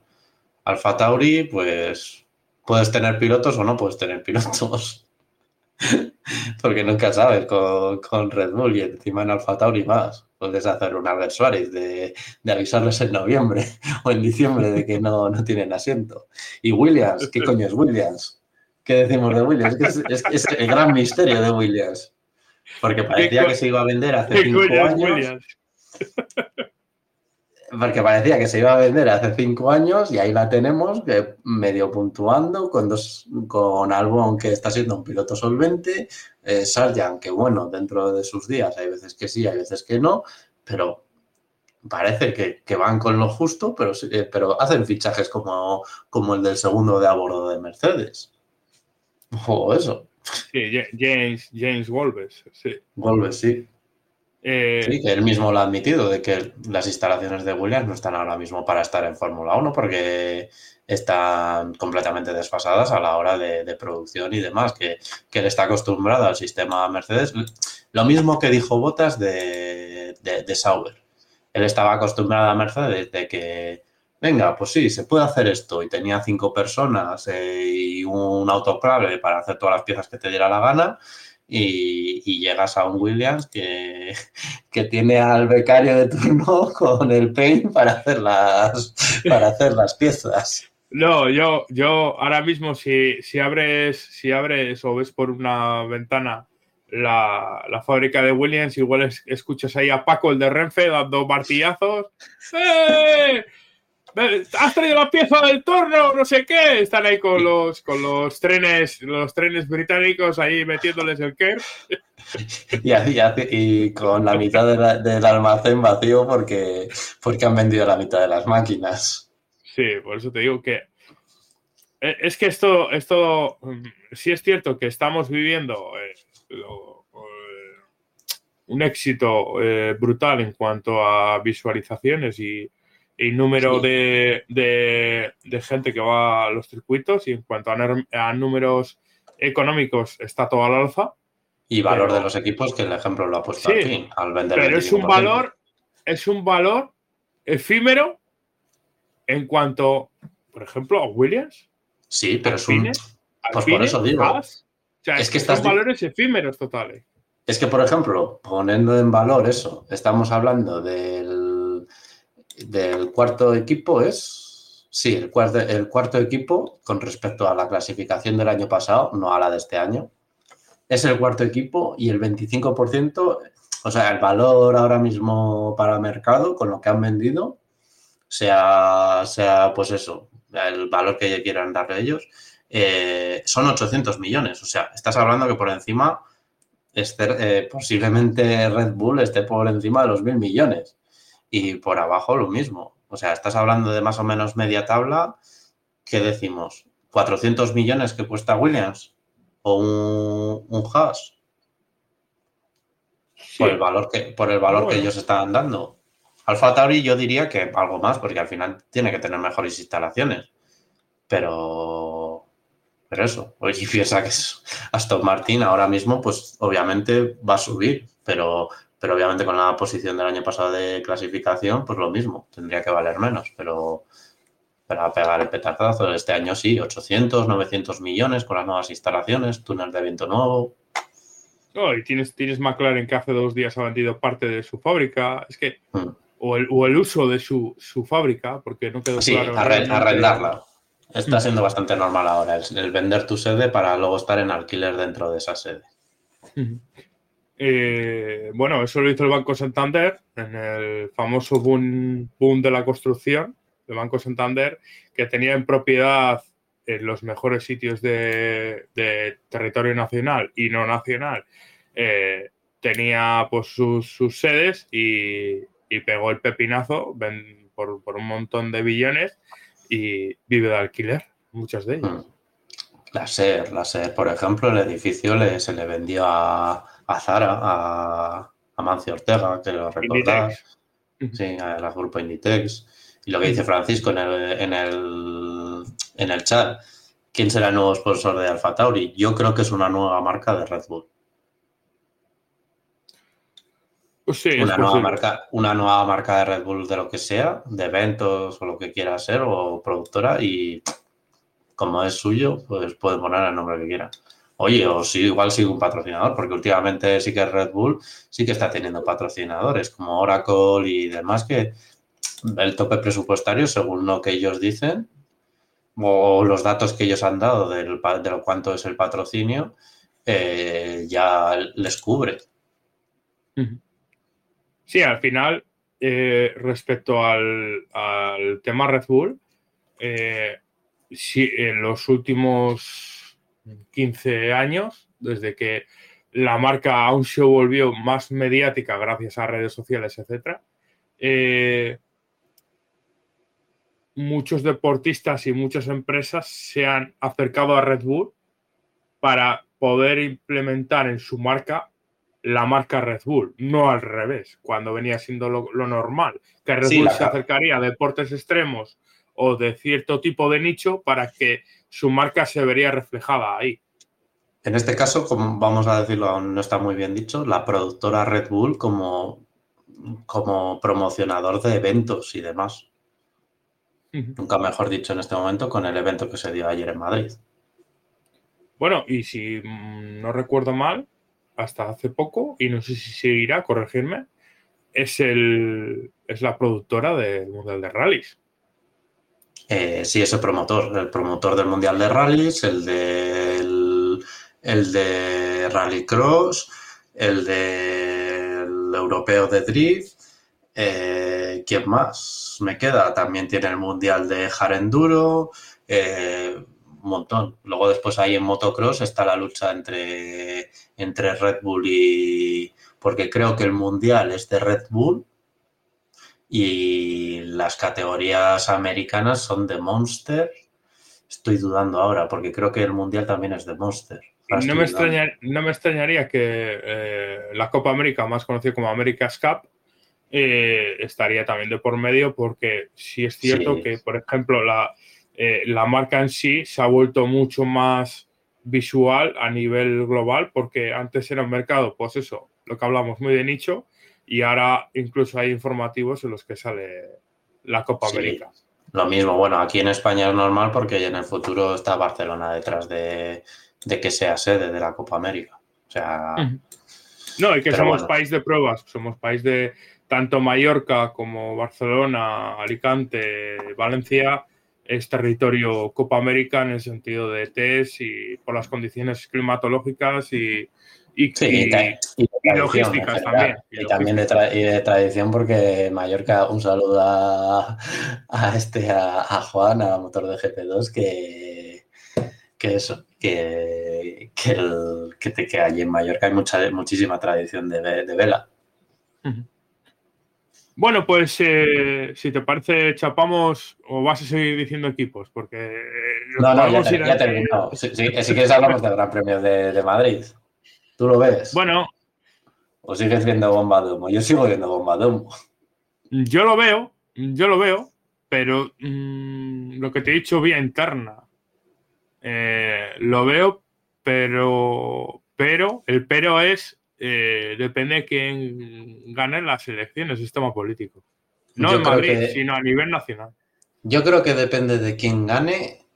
eh, no, porque aunque, aunque lo que dices sea del mismo signo político que gane el PP, yo creo que aunque gane el PSOE y demás, eh, van a seguir ellos adelante. Si realmente están siguiendo adelante, que parece que sí.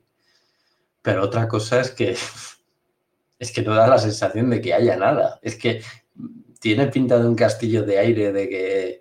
Sí, sí, Pero para es que ¿quién que está detrás realmente? ¿Quién- ah, porque siempre se ha dicho que hay inversores Uh. privados. ¿Y quién, quién, está, quién está detrás? ¿Quién es el inversor privado? Ese, es- ese es el tema. ¿Quién es el inversor privado? O los inversores privados. Ese es el Creo- tema. Creo que había un grupo suizo o algo así, pero, pero bueno, es que esos grupos suizos pueden ser desde, yo qué sé, el rey Juan Carlos hasta, hasta yo qué sé, hasta el dictador más sanguinario del mundo, porque en, esa- en esos Sí. fondos de inversiones mete dinero. No, pero es que visualmente, si, a ti, si tú quieres eh, enlazar, ¿no? Una marca española con la Fórmula 1 o con el de Motorsport actualmente, la primera que me viene a la cabeza y, no, y, está de manera muy leve en la Fórmula 1 es Estrella Galicia. Y aparte es eso, que lo que decías de que es que realmente lo que la Fórmula 1 ha registrado no es el nombre del Gran Premio de España. Ha registrado un nuevo nombre, que eso quiere decir que el nuevo Gran Premio no se, no se llamaría Gran Premio de España, a no ser que su intención sea de que haya dos grandes premios. Porque si no, no, no, registras un nuevo nombre. Ahora lo estaba pensando. Es que eso se ha hablado de la posible inclusión de dos, pero que lo lógico sería una alternancia. Es que si le quieres robar el Gran Premio a, Barcelona, ¿para qué registras un nuevo nombre? No lo sé. Eh, es que como no sabemos quién está detrás, al final no, no se sostiene la idea de tampoco del Gran Premio. Y que económicamente es viable, sabemos que es viable. Es muy viable un gran premio. es muy viable. También depende del canon que pagues. Es que, Eso iba a decir. Y luego eh, después de, lo que quieras poner de graderío, si lo quieres rentabilizar con cantidad de gente o no, porque volvemos a lo mismo. Mira, mira Paul Ricard, el, agujero económico que ha, que ha, dejado. Y quieren llevarlo a Niza, aún así. Pero, pero el agujero económico de Paul Ricard es inmenso. Y vale, sí, hago un gran premio pero te tenías que poner a hacer estilo Barcelona, a que entren 200.000 personas. Y viendo las, las precuelas y ahora sobre todo en el Mad Cool, que otra vez la han tenido jaleos con la nueva ubicación, que ya no es en IFEMA, ya en IFEMA hubo, un montón de jaleo. O sea, volvemos a lo mismo. Estás diciendo que vas a meter 200.000 eh, personas en Sí, perdona que te corte. ¿eh? Eh, para los que somos analfabetos eh, de, la órbita madrileña, que es el Mad Cool. El Mad Cool es un festival de música que casi a golpe de talonario se trae a, grupos de, primera, de primer nivel mundial. Y, antigua, el año, hasta el año pasado se hacía en IFEMA. Y siempre ha habido muchísimos jaleos con tema de, de, organización, de que si... Eh, esto es un de mi época más, digamos, más de salir de fiesta todavía, eh, es un, Rock in Rio, digámoslo así. Rock in Rio sí, sí, sí, sí. Lo que pasa es que más cerca de Madrid. vale, vale, lo desconozco, ¿eh? yo, pregunto porque no lo sé. El Rock in Rio, el recinto también tiene mucha amiga, que yo también le he visitado para un festival y, y sé toda también la, intrahistoria detrás, que tiene, telita. Pero sí, que en IFEMA, eso, se hacía en IFEMA y siempre hubo muchos problemas de, eso, de, gestión de, eso, de, entrar de la gente, el tema de transportes, eh, que había eso, los mismos de Cabify, eh, la noche del Mad Cool, si querías coger un coche, eh, un taxi en IFEMA, te, te, triplicaban el precio. Y que cosas de esas, o, eso, o, colas inmensas, o no tener servicios. Por eso digo, de que viendo los, la precuela del Mad Cool en IFEMA, meter 200.000 personas en, en IFEMA, no sé si es la mejor de las ideas porque también tendrás que hacer aparcamientos, todo eso, eh, capacidad hotelera. ¿En, qué fecha lo vas a hacer? Porque ahora hay una cantidad de eventos en Madrid que es que el conseguir un hotel es casi imposible, es, tiene unos precios salvajes. Ahora mismo el conseguir nada en Madrid, porque todos los fines de semana hay algo. Y todos los fines de semana es que no es que haya un evento, hay tres o cuatro y, tienes el 50% de los hoteles ya ocupados. ¿Y FEMA queda muy lejos del Jarama? Mm, no, no, porque IFEMA está como, pongamos en la parte arriba hacia la derecha de Madrid, en la M40, y tú en, yo qué sé, unos 20 minutos, sí, en unos 20 minutos ya vas directamente a la 1 y, llegas a, a eso, al Jarama. Bueno, pues ya tienes el parking camping en el Jarama. Sí, pero no tiene, eh, pero la que me pasa es cuando yo quiero ya ir al Jarama, eh, que no tienes autobuses, no tienes, no, tienes, infraestructura de para, para moverte. Tienes que ir allí y luego después a la aventura para volver. bueno, pues. O para ir. Sí. Yo creo que, de aquí, a final de, yo creo que de aquí a final de año se sabrá algo. Sí, parece que el, director de IFEMA dice que en breve, que así se va a firmar, así que... Y, te diría que... A ver, es que yo creo que es... Mm, que hay tema político es indudable, yo creo, es, indudable. Obviamente, lleva, eh, mucho tiempo, lleva mucho tiempo Madrid eh, queriendo derribar a Barcelona a la hora de quedarse con eventos. Lo está haciendo eso con también con festivales de música. El, Primavera Sound también se ha quedado con ello. Lo intentó con el Mobile World Congress. Eh, está intentando quedarse con, eh, con, los eventos de Barcelona. Y obviamente una de las puntas de lanza de eventos es el, es el Gran Premio de Fórmula 1. Sí, también juega con la baza, ¿no? De esa estabilidad. Mm, no comillas, pero de esa estabilidad en la calle, ¿no? Digamos así, ¿no? En la calle que Barcelona en los últimos años ha adolecido de ella.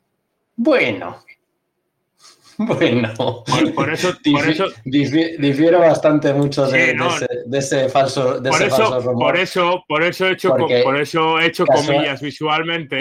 Casualmente, a, partir de ahora, seguramente no haya ningún problema de, inseguridad ciudadana. Y en Madrid, seguro que es que no hay ni acuchillamientos, ni, ni nada, ni, ni quemar mendigos en, en ningún lado. No, no, seguro. Es que es la panacea Madrid. Por eso te digo que, en todos los sitios se cuecen agua así. Y en, mi casa calderadas.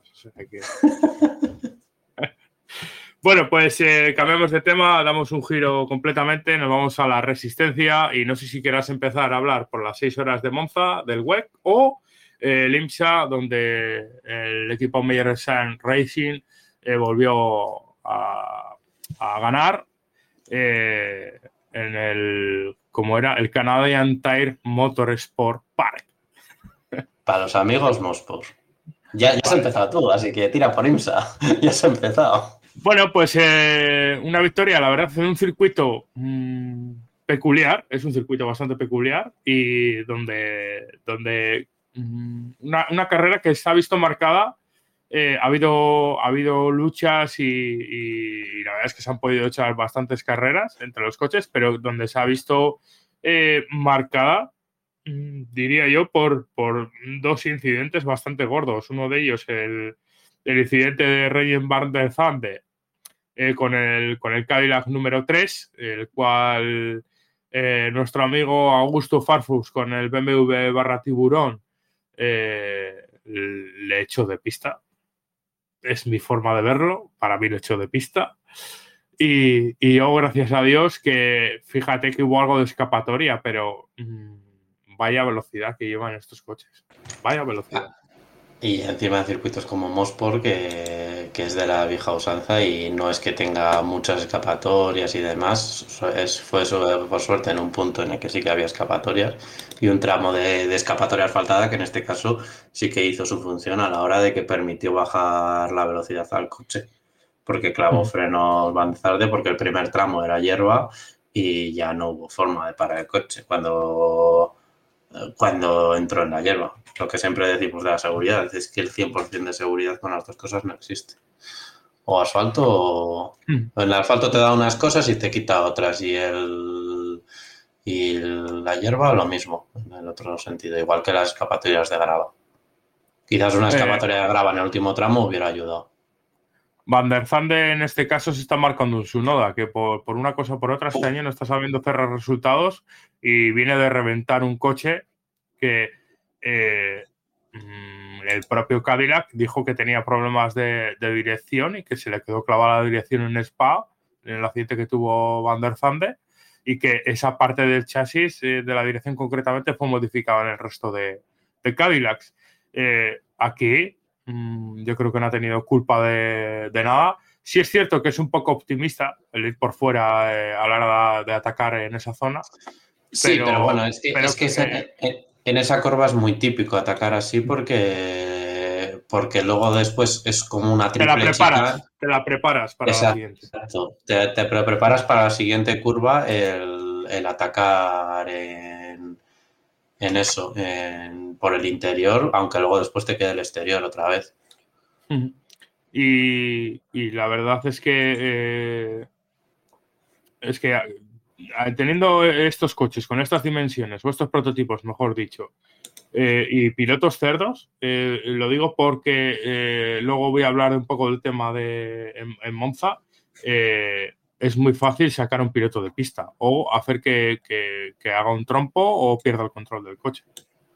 Lo que tiene la magia de, estos circuitos antiguos y estrechos, de que, que al final tienes que, que eso, que, defender también a, de que esas maniobras no tienen que suceder, de que, que correr un riesgo, es muy fácil el, tener un toque.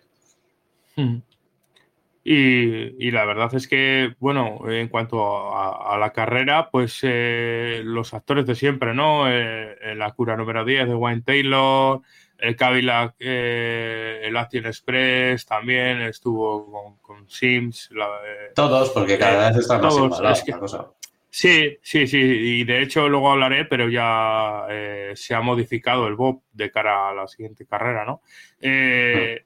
Pero te lo dije, te lo dije cuando hablamos de Daytona, en el post carrera de Daytona, que para mí el, el Meyer Shark Racing, concretamente la cura, que, que, no es el único que hay, ¿no? Pero concretamente este equipo, eh, con la victoria que, obtuvo en, en, Daytona, siempre se le ha visto ese, sobre todo a este, a este, a este prototipo, ese puntillo más. No mucho más, pero ese punto más.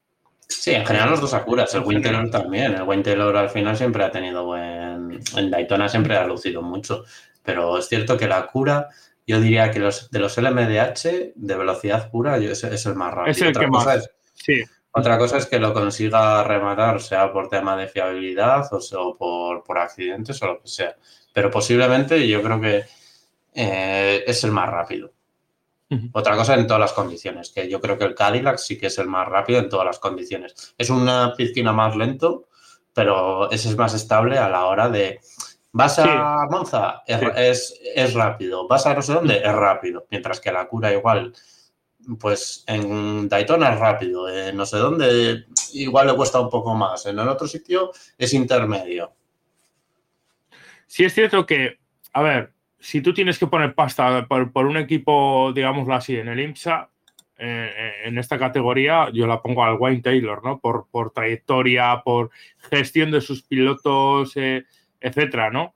Pero en este caso y en esta carrera, el equipo Meyerson Racing, la verdad es que aquí han sabido gestionar sus pilotos de manera óptima. Sus pilotos han pilotado, yo creo, en, mi, en mi opinión, bastante bien y, creo que su estrategia a la, postre ha sido la ganadora, ¿no? ¿Por qué? Porque eh, la estrategia de hacer menos paradas y con un tanque más lleno, eh, aunque por momentos era más lento, les, sirvió de,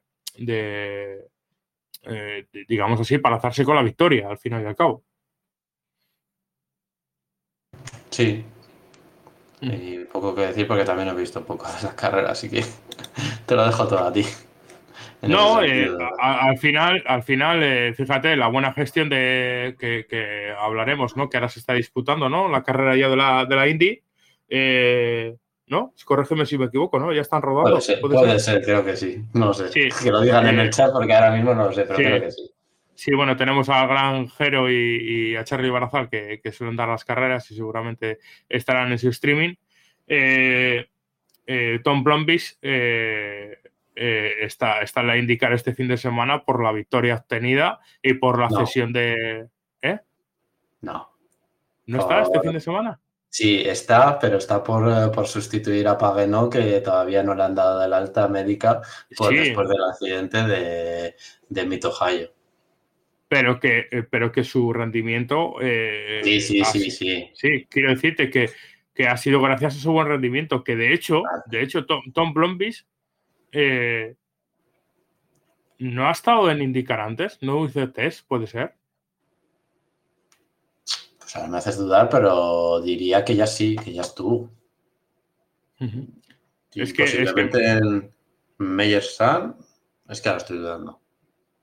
Es que a mí me parece un piloto que, podría estar en la Indy, visto el perfil de pilotos que hay en la Indy, y que algunos, sinceramente, no que me sobren, pero que es dudoso su rendimiento, la verdad. Sí, pero que no termina de cuajar, nunca ha terminado de... En resistencia parece que sí que se ha adaptado mucho mejor, pero como que las, no sé, si los fórmulas, sea por los fórmulas o lo que sea, como que no termina de tener esa velocidad. Sí, yo creo que también estuvo hasta en el DTM. Puede ser, no sé. Estoy ya que no. No sí, es que, joder, es, el problema de tener tantas cosas en la cabeza. Y tantas categorías y, tanto todo. Lo que decía antes de los ingenieros, ya te pierdes de dónde va cada uno. Les ves en todos lados y en GTs y en resistencia lo mismo. Les has visto en todos lados y ya no sabes dónde les has visto. Bueno, pues, eh, eh, pues eso, el Meyersen Racing eh, se llevaba la victoria en, en Mosport o, el Canadian Tire Motorsport Park, como queréis, como queréis llamar. respecto a Canadian Tire? No, pues entonces no.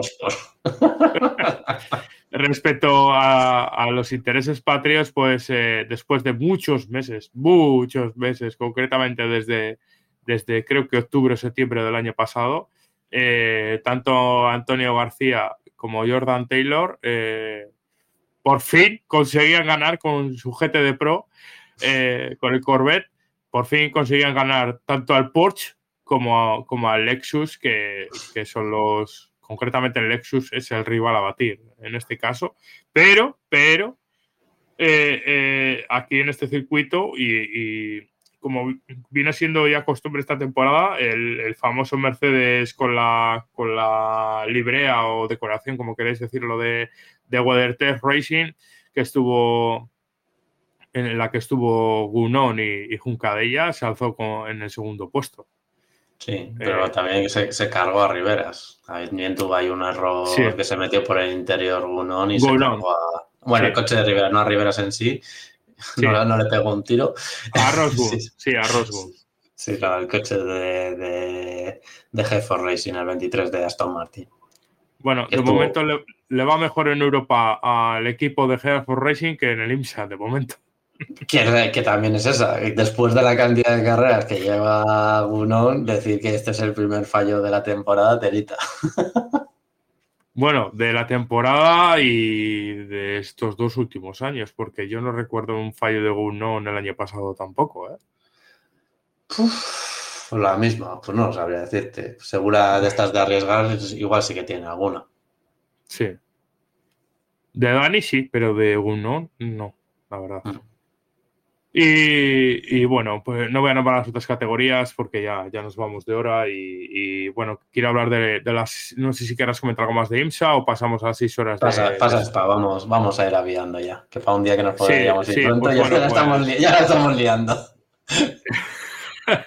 como era personalmente y como tenía en mi cabeza, eh, independientemente del, de lo que pasaría en pista, lo lógico y por pagar la moneda de, de, Le Mans era que aquí Toyota se alzaría con una victoria, ¿no? Y, y, nada más y nada menos que, que así fue la, la, victoria de Toyota número 7, pero que tampoco fue regalada, a ver si me entiendes, que, que ha sido luchada, pero eh, como bien sabemos, Isma, eh, Toyota tampoco va a bajarse los pantalones gratuitamente después de lo de Le Mans. Sí, aparte de eso, el Bob eh, parece que dentro de lo que cabe eh, lo están conteniendo, de que están igualando, de que dentro de lo que cabe está eso, entre Ferrari y, Toyota está, está bastante igualado. Hmm.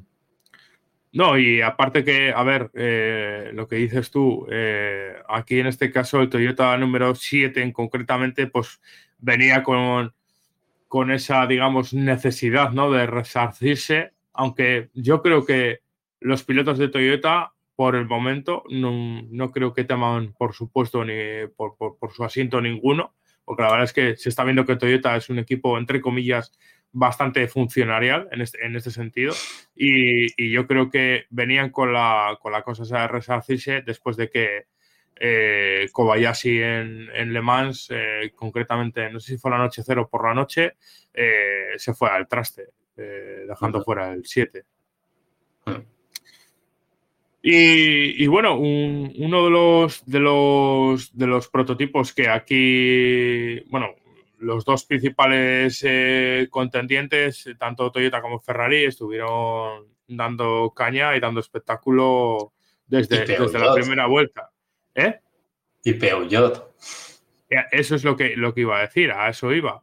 Que aquí, aquí no te diría que milagrosamente, pero sí que es un circuito que ya se habló en su momento que los test iban muy bien y es que Peugeot ha entrado a la palestra en esa lucha por la victoria, sinceramente, y, y, y, logrando adelantamientos en plena recta. O sea, que no es que era porque en curva iba mejor, no, no, sino porque en velocidad punta también corría mucho. El, el 9X8. 9 por 8, como le bautizaste. No, sí, también lo mismo. Sí que sigue teniendo los problemas de fiabilidad, porque el 94 se paró varias veces, pero, pero bien, de, de parece de velocidad ya más o menos lo mismo. No sé si por Bob y también por trabajo suyo, pues poco a poco le van tomando la medida. Y lo que dije, Sebrin, yo no creo que hubiera la medida porque quizás eh, sobre el papel es el peor circuito para, para su filosofía de coche.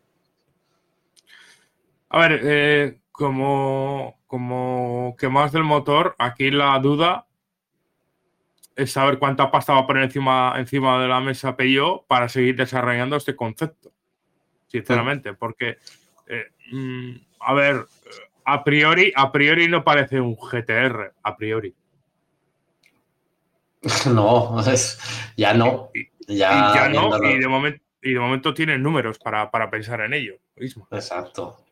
A ver, después de y después de Le Mans, de que lucie, se lucieron bien, estuvieron arriba, ya no es un. Es que viendo cómo venía la temporada, igual decías, pues viene una temporada en la que, como sean últimos todo constantemente, de que solo tiene, le están luchando a Glickenhaus, por ejemplo, pues igual Peugeot sí cierra, cierra el grifo. No sé, yo, yo quiero, mmm, quiero creer que, que, que, aquí en, en sí. Monza también estaban los directivos de, de Peugeot y dejaron buen sabor de boca para que cuando fueran a, al Consejo de Administración tener ese voto a favor. Sí, efectivamente. Eh, al final la política entra en política mmm, que no es política, que al final son, son acciones, ¿no? O resultados, al final y al cabo, ¿no? Pero, tu trabajo, eh, demostrar tu trabajo, el que el día que sí. venga el jefe, si el, si el 90% de los días funcionas mal, el día que venga el jefe vas a funcionar mal igualmente. Pero mientras que, vale, sí, has tenido un día malo y da casualidad de que es el día que está el jefe, el día que venga el segundo día porque ha estado en El Mans y ha estado aquí, eh, ya dirías, eh, vale, un día ha sido un día malo. Y, y, y a lo que te voy, el WEC mmm, es a lo que te voy como el tema de, McLaren, ¿no? En Fórmula 1, ¿no? Que eh, no, no interesa nunca perder ninguno de los actores principales, por mucho que suenen muchos hypercar. Véase el Isota Franchini, que aquí le vimos dando vueltas con dos prototipos y que ya ha anunciado que acumula más de 15.000 kilómetros de, de, de, kilometraje acumulado en, cuanto a desarrollo y, test del coche. Eh, al final, mmm, y más siendo una marca francesa, no interesa que se vaya. Aquí el WEC, el mayor problema que tiene es la el mantener el MDH con hipercar. El IMSA lo tiene fácil, como solo tiene el MDH, le, le, da exactamente igual. Que una marca se quiere marchar y otra viene y demás, pues intentar mantener eso, un mínimo de marcas.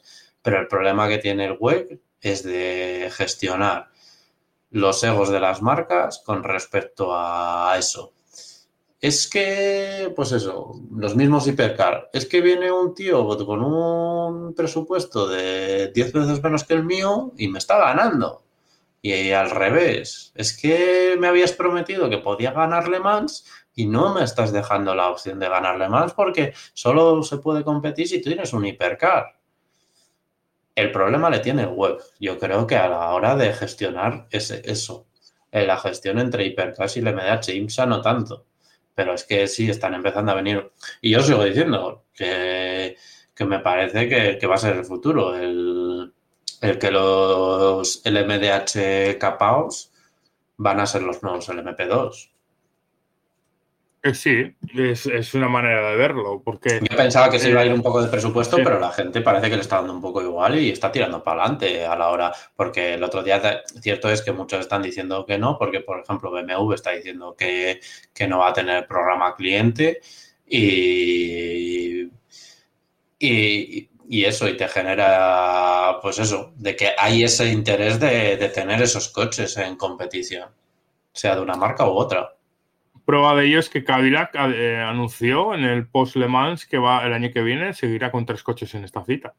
Sí, con Cadillac, Porsche también anuncia ya varios NMDH, llega Iron Lins con, con los Lamborghini, eh, BMW viene a Alemania al año que viene por la invitación de NINSA. Eh, que tenemos coches de sobra. Bueno, lo de Porsche es como, mm, te voy a dejar el Porsche más barato que tenga para que aunque sea Porsche tenga opciones. Acura lo mismo, Acura, Acura más es un tema político a la hora de que tienen que convencer si quieren venir Alemán o correr en el web tiene que convencer a Honda, porque por, parte de HPD, eh, que es la, pues, la parte americana de Honda, pues por eso no hay, ningún problema. A mí que los Acura estarían en Le Mans mm, me, la pondría muy cachonda, las cosas como son, perdona por la expresión. Pero es, que estaría...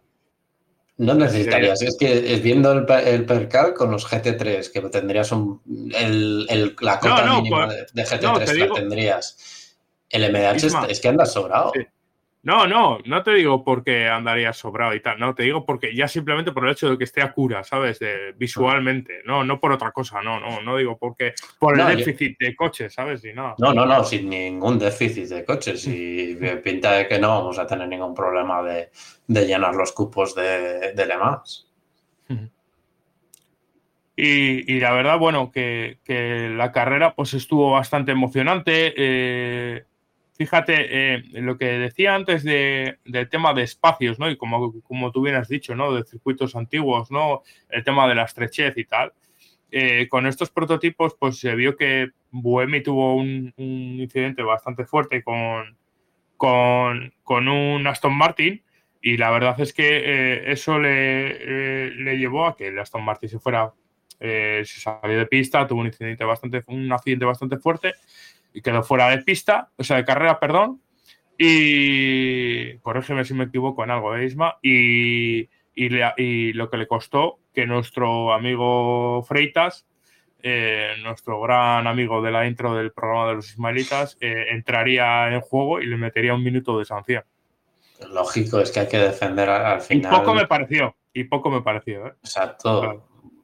No, bueno, al final un minuto es bastante, es una vuelta perdida, pero que es lo que siempre y lo que he dicho, es que hay que ser así de duros cuando suceden esas cosas para que, para que aprendan a la hora de amarillas, sea lo que sea, o sea, de respetar a un doblado el espacio.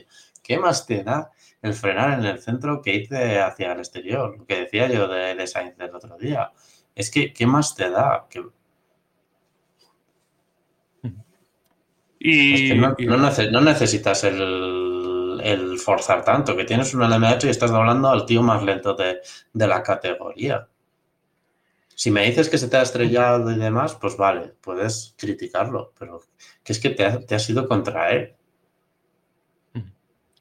Bueno, por, ir un poco cerrando el programa, eh, pues el, Ferrari de, Molina, concretamente el de Nielsen Foco y, y Molina, el propio Molina, pues se acabaron en, segunda posición y fueron acompañados en el podio por el, por el primero de los Peugeot, el número 93, con Di Resta, Bernet y Jensen.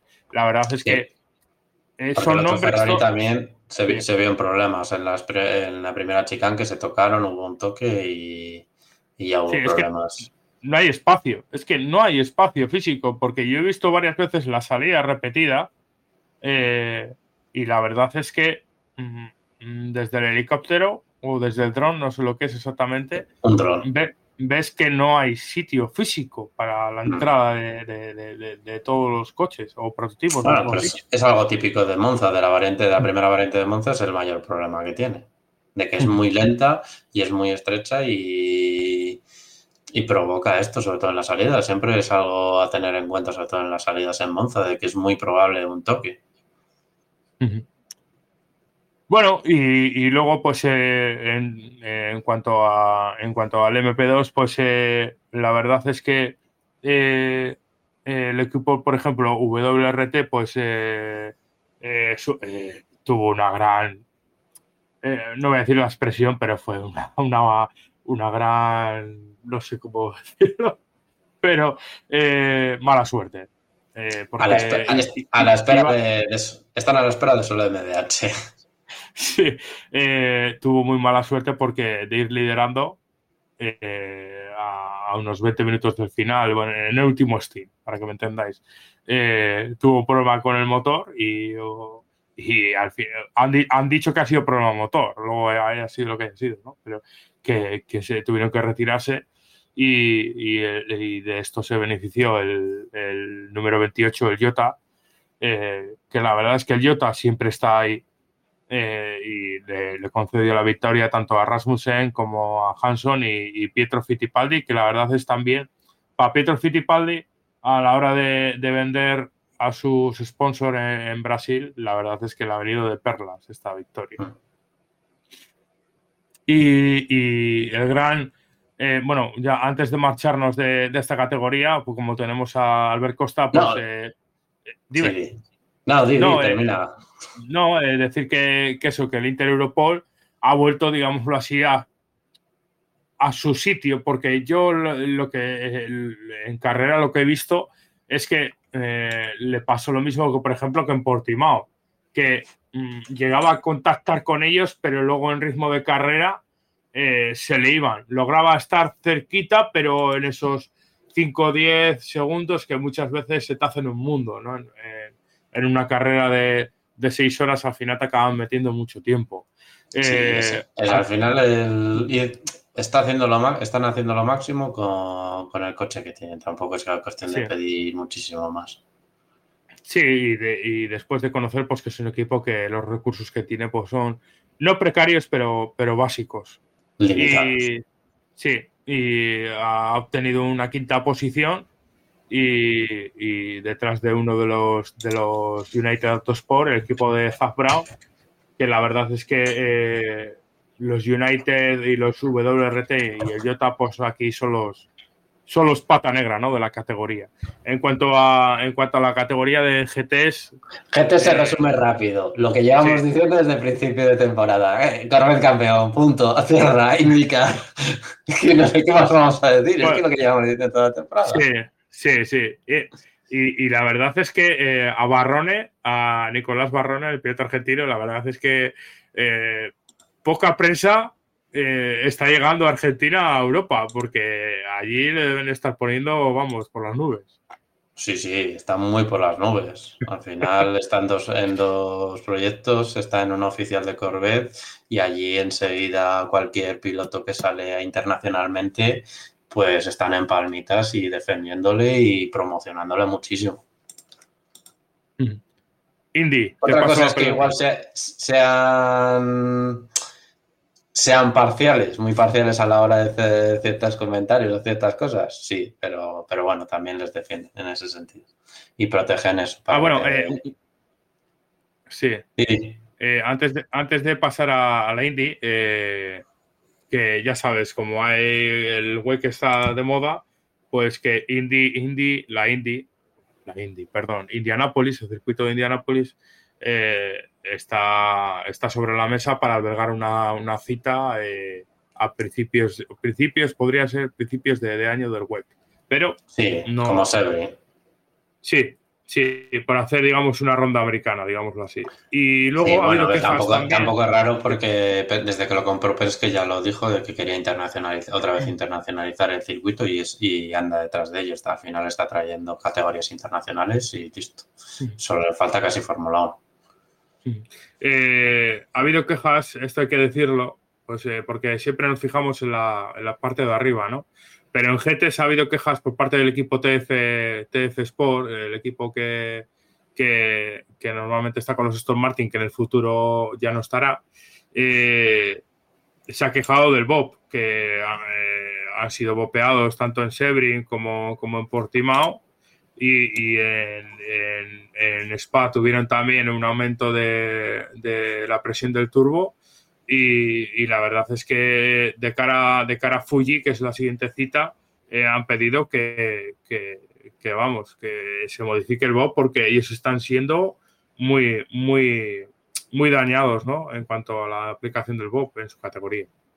Ah, lo lógico en estas cosas. Sí, al final si no te quejas, eh, si no lloras, no mamas. Y en ese sentido, eh, el equipo de Sport, que es un equipo muy profesional, pues se queja. Bueno, pasamos a la Indy. Te paso la pelota y dale caña. ¿Yo qué decir si no he visto nada? No, has visto nada de la Indy, tío. Cago en la pero, pero, si no tengo vida, es que me metes a mí la pelota cuando no he visto nada. Pues nada, lo que ayer, pues, pues que bueno, cayó en primera ronda palo, porque en condiciones cambiantes. Y punto. Sí. poco más que decir. Es la carrera en Toronto y mucho más que decir no hay pues le toca remontar y a ver cómo, sale de este, de este jaleo en el que se ha metido. Pero bueno, que tampoco es una un drama el que salga último, porque como pasaba en su momento también en NASCAR, que lo decían de, eso, del Chase, al final el tener un fallo durante toda la temporada, pues es relativamente lo normal y encima en categorías tan igualadas y, con coches tan difíciles, tan físicos como estos. Y ahí con las eh, condiciones de la pista que había, eso, de que constantemente todo. Yo creo que si no trompeó todo el mundo, poco le faltó.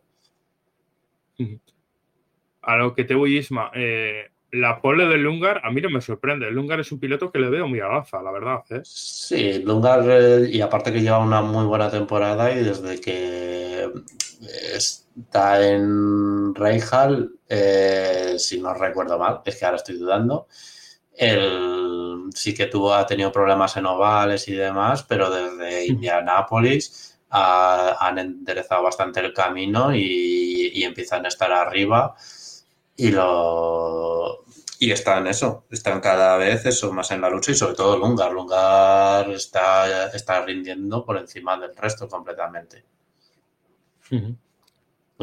no, es mal, piloto, estaba en órbita de, de estar en Fórmula 1. No, por eso lo digo, que, a ver, que es un piloto que, le veo que con unas cualidades bastante buenas y que reafirma eso, ¿no? Lo que la vitola que traía y que, eso, que se merece más estar más arriba de lo que últimamente por, por, incidentes en los que se ha visto envuelto no, no, ha estado. Voy a revisarlo porque ahora estoy viendo los patrocinadores del Lungar y, y creo que no es de Reijal. Ahora estoy dudando, ahora me está haciendo dudar. Voy a, revisarlo. Pues, pues revíselo usted. Eh, eh, mientras usted revisa esa información, nada, comentar que, estos días está celebrando el festival de Good Good, en, el cual estamos viendo, pues, eh, como veréis, está, siendo inundadas las redes, ¿no? Con vídeos de, de, coches antiguos, etcétera, incluso hasta, hasta coches cojos, el cual creo que este año han sido invitados porque no recuerdo. No, llevan, llevan ya años. Llevan ya ¿Sí, ¿eh? años. Sí. Sí, ¿eh? Ah, no, pues no, lo sabía, mira, eh, lo desconocía, porque este año he visto un gran número de, coches cojos por ahí. No, sí, lleva bastante tiempo. sí, está en Raijas. Lo, he pensado bien y lo he dicho bien. Sí, en Google últimamente ya no está metiéndose ya más en el tramo a la hora de, la subida, pero siempre ha habido y cada vez ha ido expandiendo más a la hora de eventos, porque también hicieron un circuito de, de, esto, de, de road para el tema de los rallies, empezaron también a invitar a gente de drift como que se ha hecho un, eh, un evento de, toda la, de todo el motor en general, no solo de, de, carreras, sobre todo de circuitos, sino que se está abriendo mucho a, pues eso, a, todas las categorías que hay en el mundo de, competición. Quizás más centrada en Europa, a la hora de, eso, de, lo que las sedes más europeas. Obviamente ha venido algún NASCAR o cosas de esas, o por ejemplo estaba el Box, el Garage 56 de este año, ha estado por allí, pero, pero la mayoría de los trastos tienden a ser muchos de, Europa. Sí, es cierto. Eh, por ejemplo, eh, coches de la Canam antigua y tal no, no se ven, por ejemplo. Sí, y aparte que, eso, que ya incluso las mismas marcas lo usan como al final como un salón del motor. Aquí hemos visto la presentación del, del Lamborghini. Por ejemplo, el año pasado me suena que BMW presentó el M3 Touring. O sea, ya las, propias marcas lo, utilizan y es un evento promocional. Y este año también Lamborghini ha presentado ahí su, sí, sí. prototipo. O sea, una maqueta, por lo menos. Sí, lo acaba de decir, sí. Y bueno, eh, no sé si tendrás algo más que decir. Eh, a ver, indica, que estamos, que estamos aquí dando la altura. Estamos tú y yo solo, estoy yo de aquí de espectador. Todo el mundo está viendo indicarlos. Bueno, pues cerramos el programa. Ha sido un placer que estéis con nosotros y esperemos que os guste el programa. Y perdón por la chapa. que venimos con poco y luego nos vamos con mucho. Venga, hasta Hungría. Adiós. Adiós. Gracias. Hasta luego.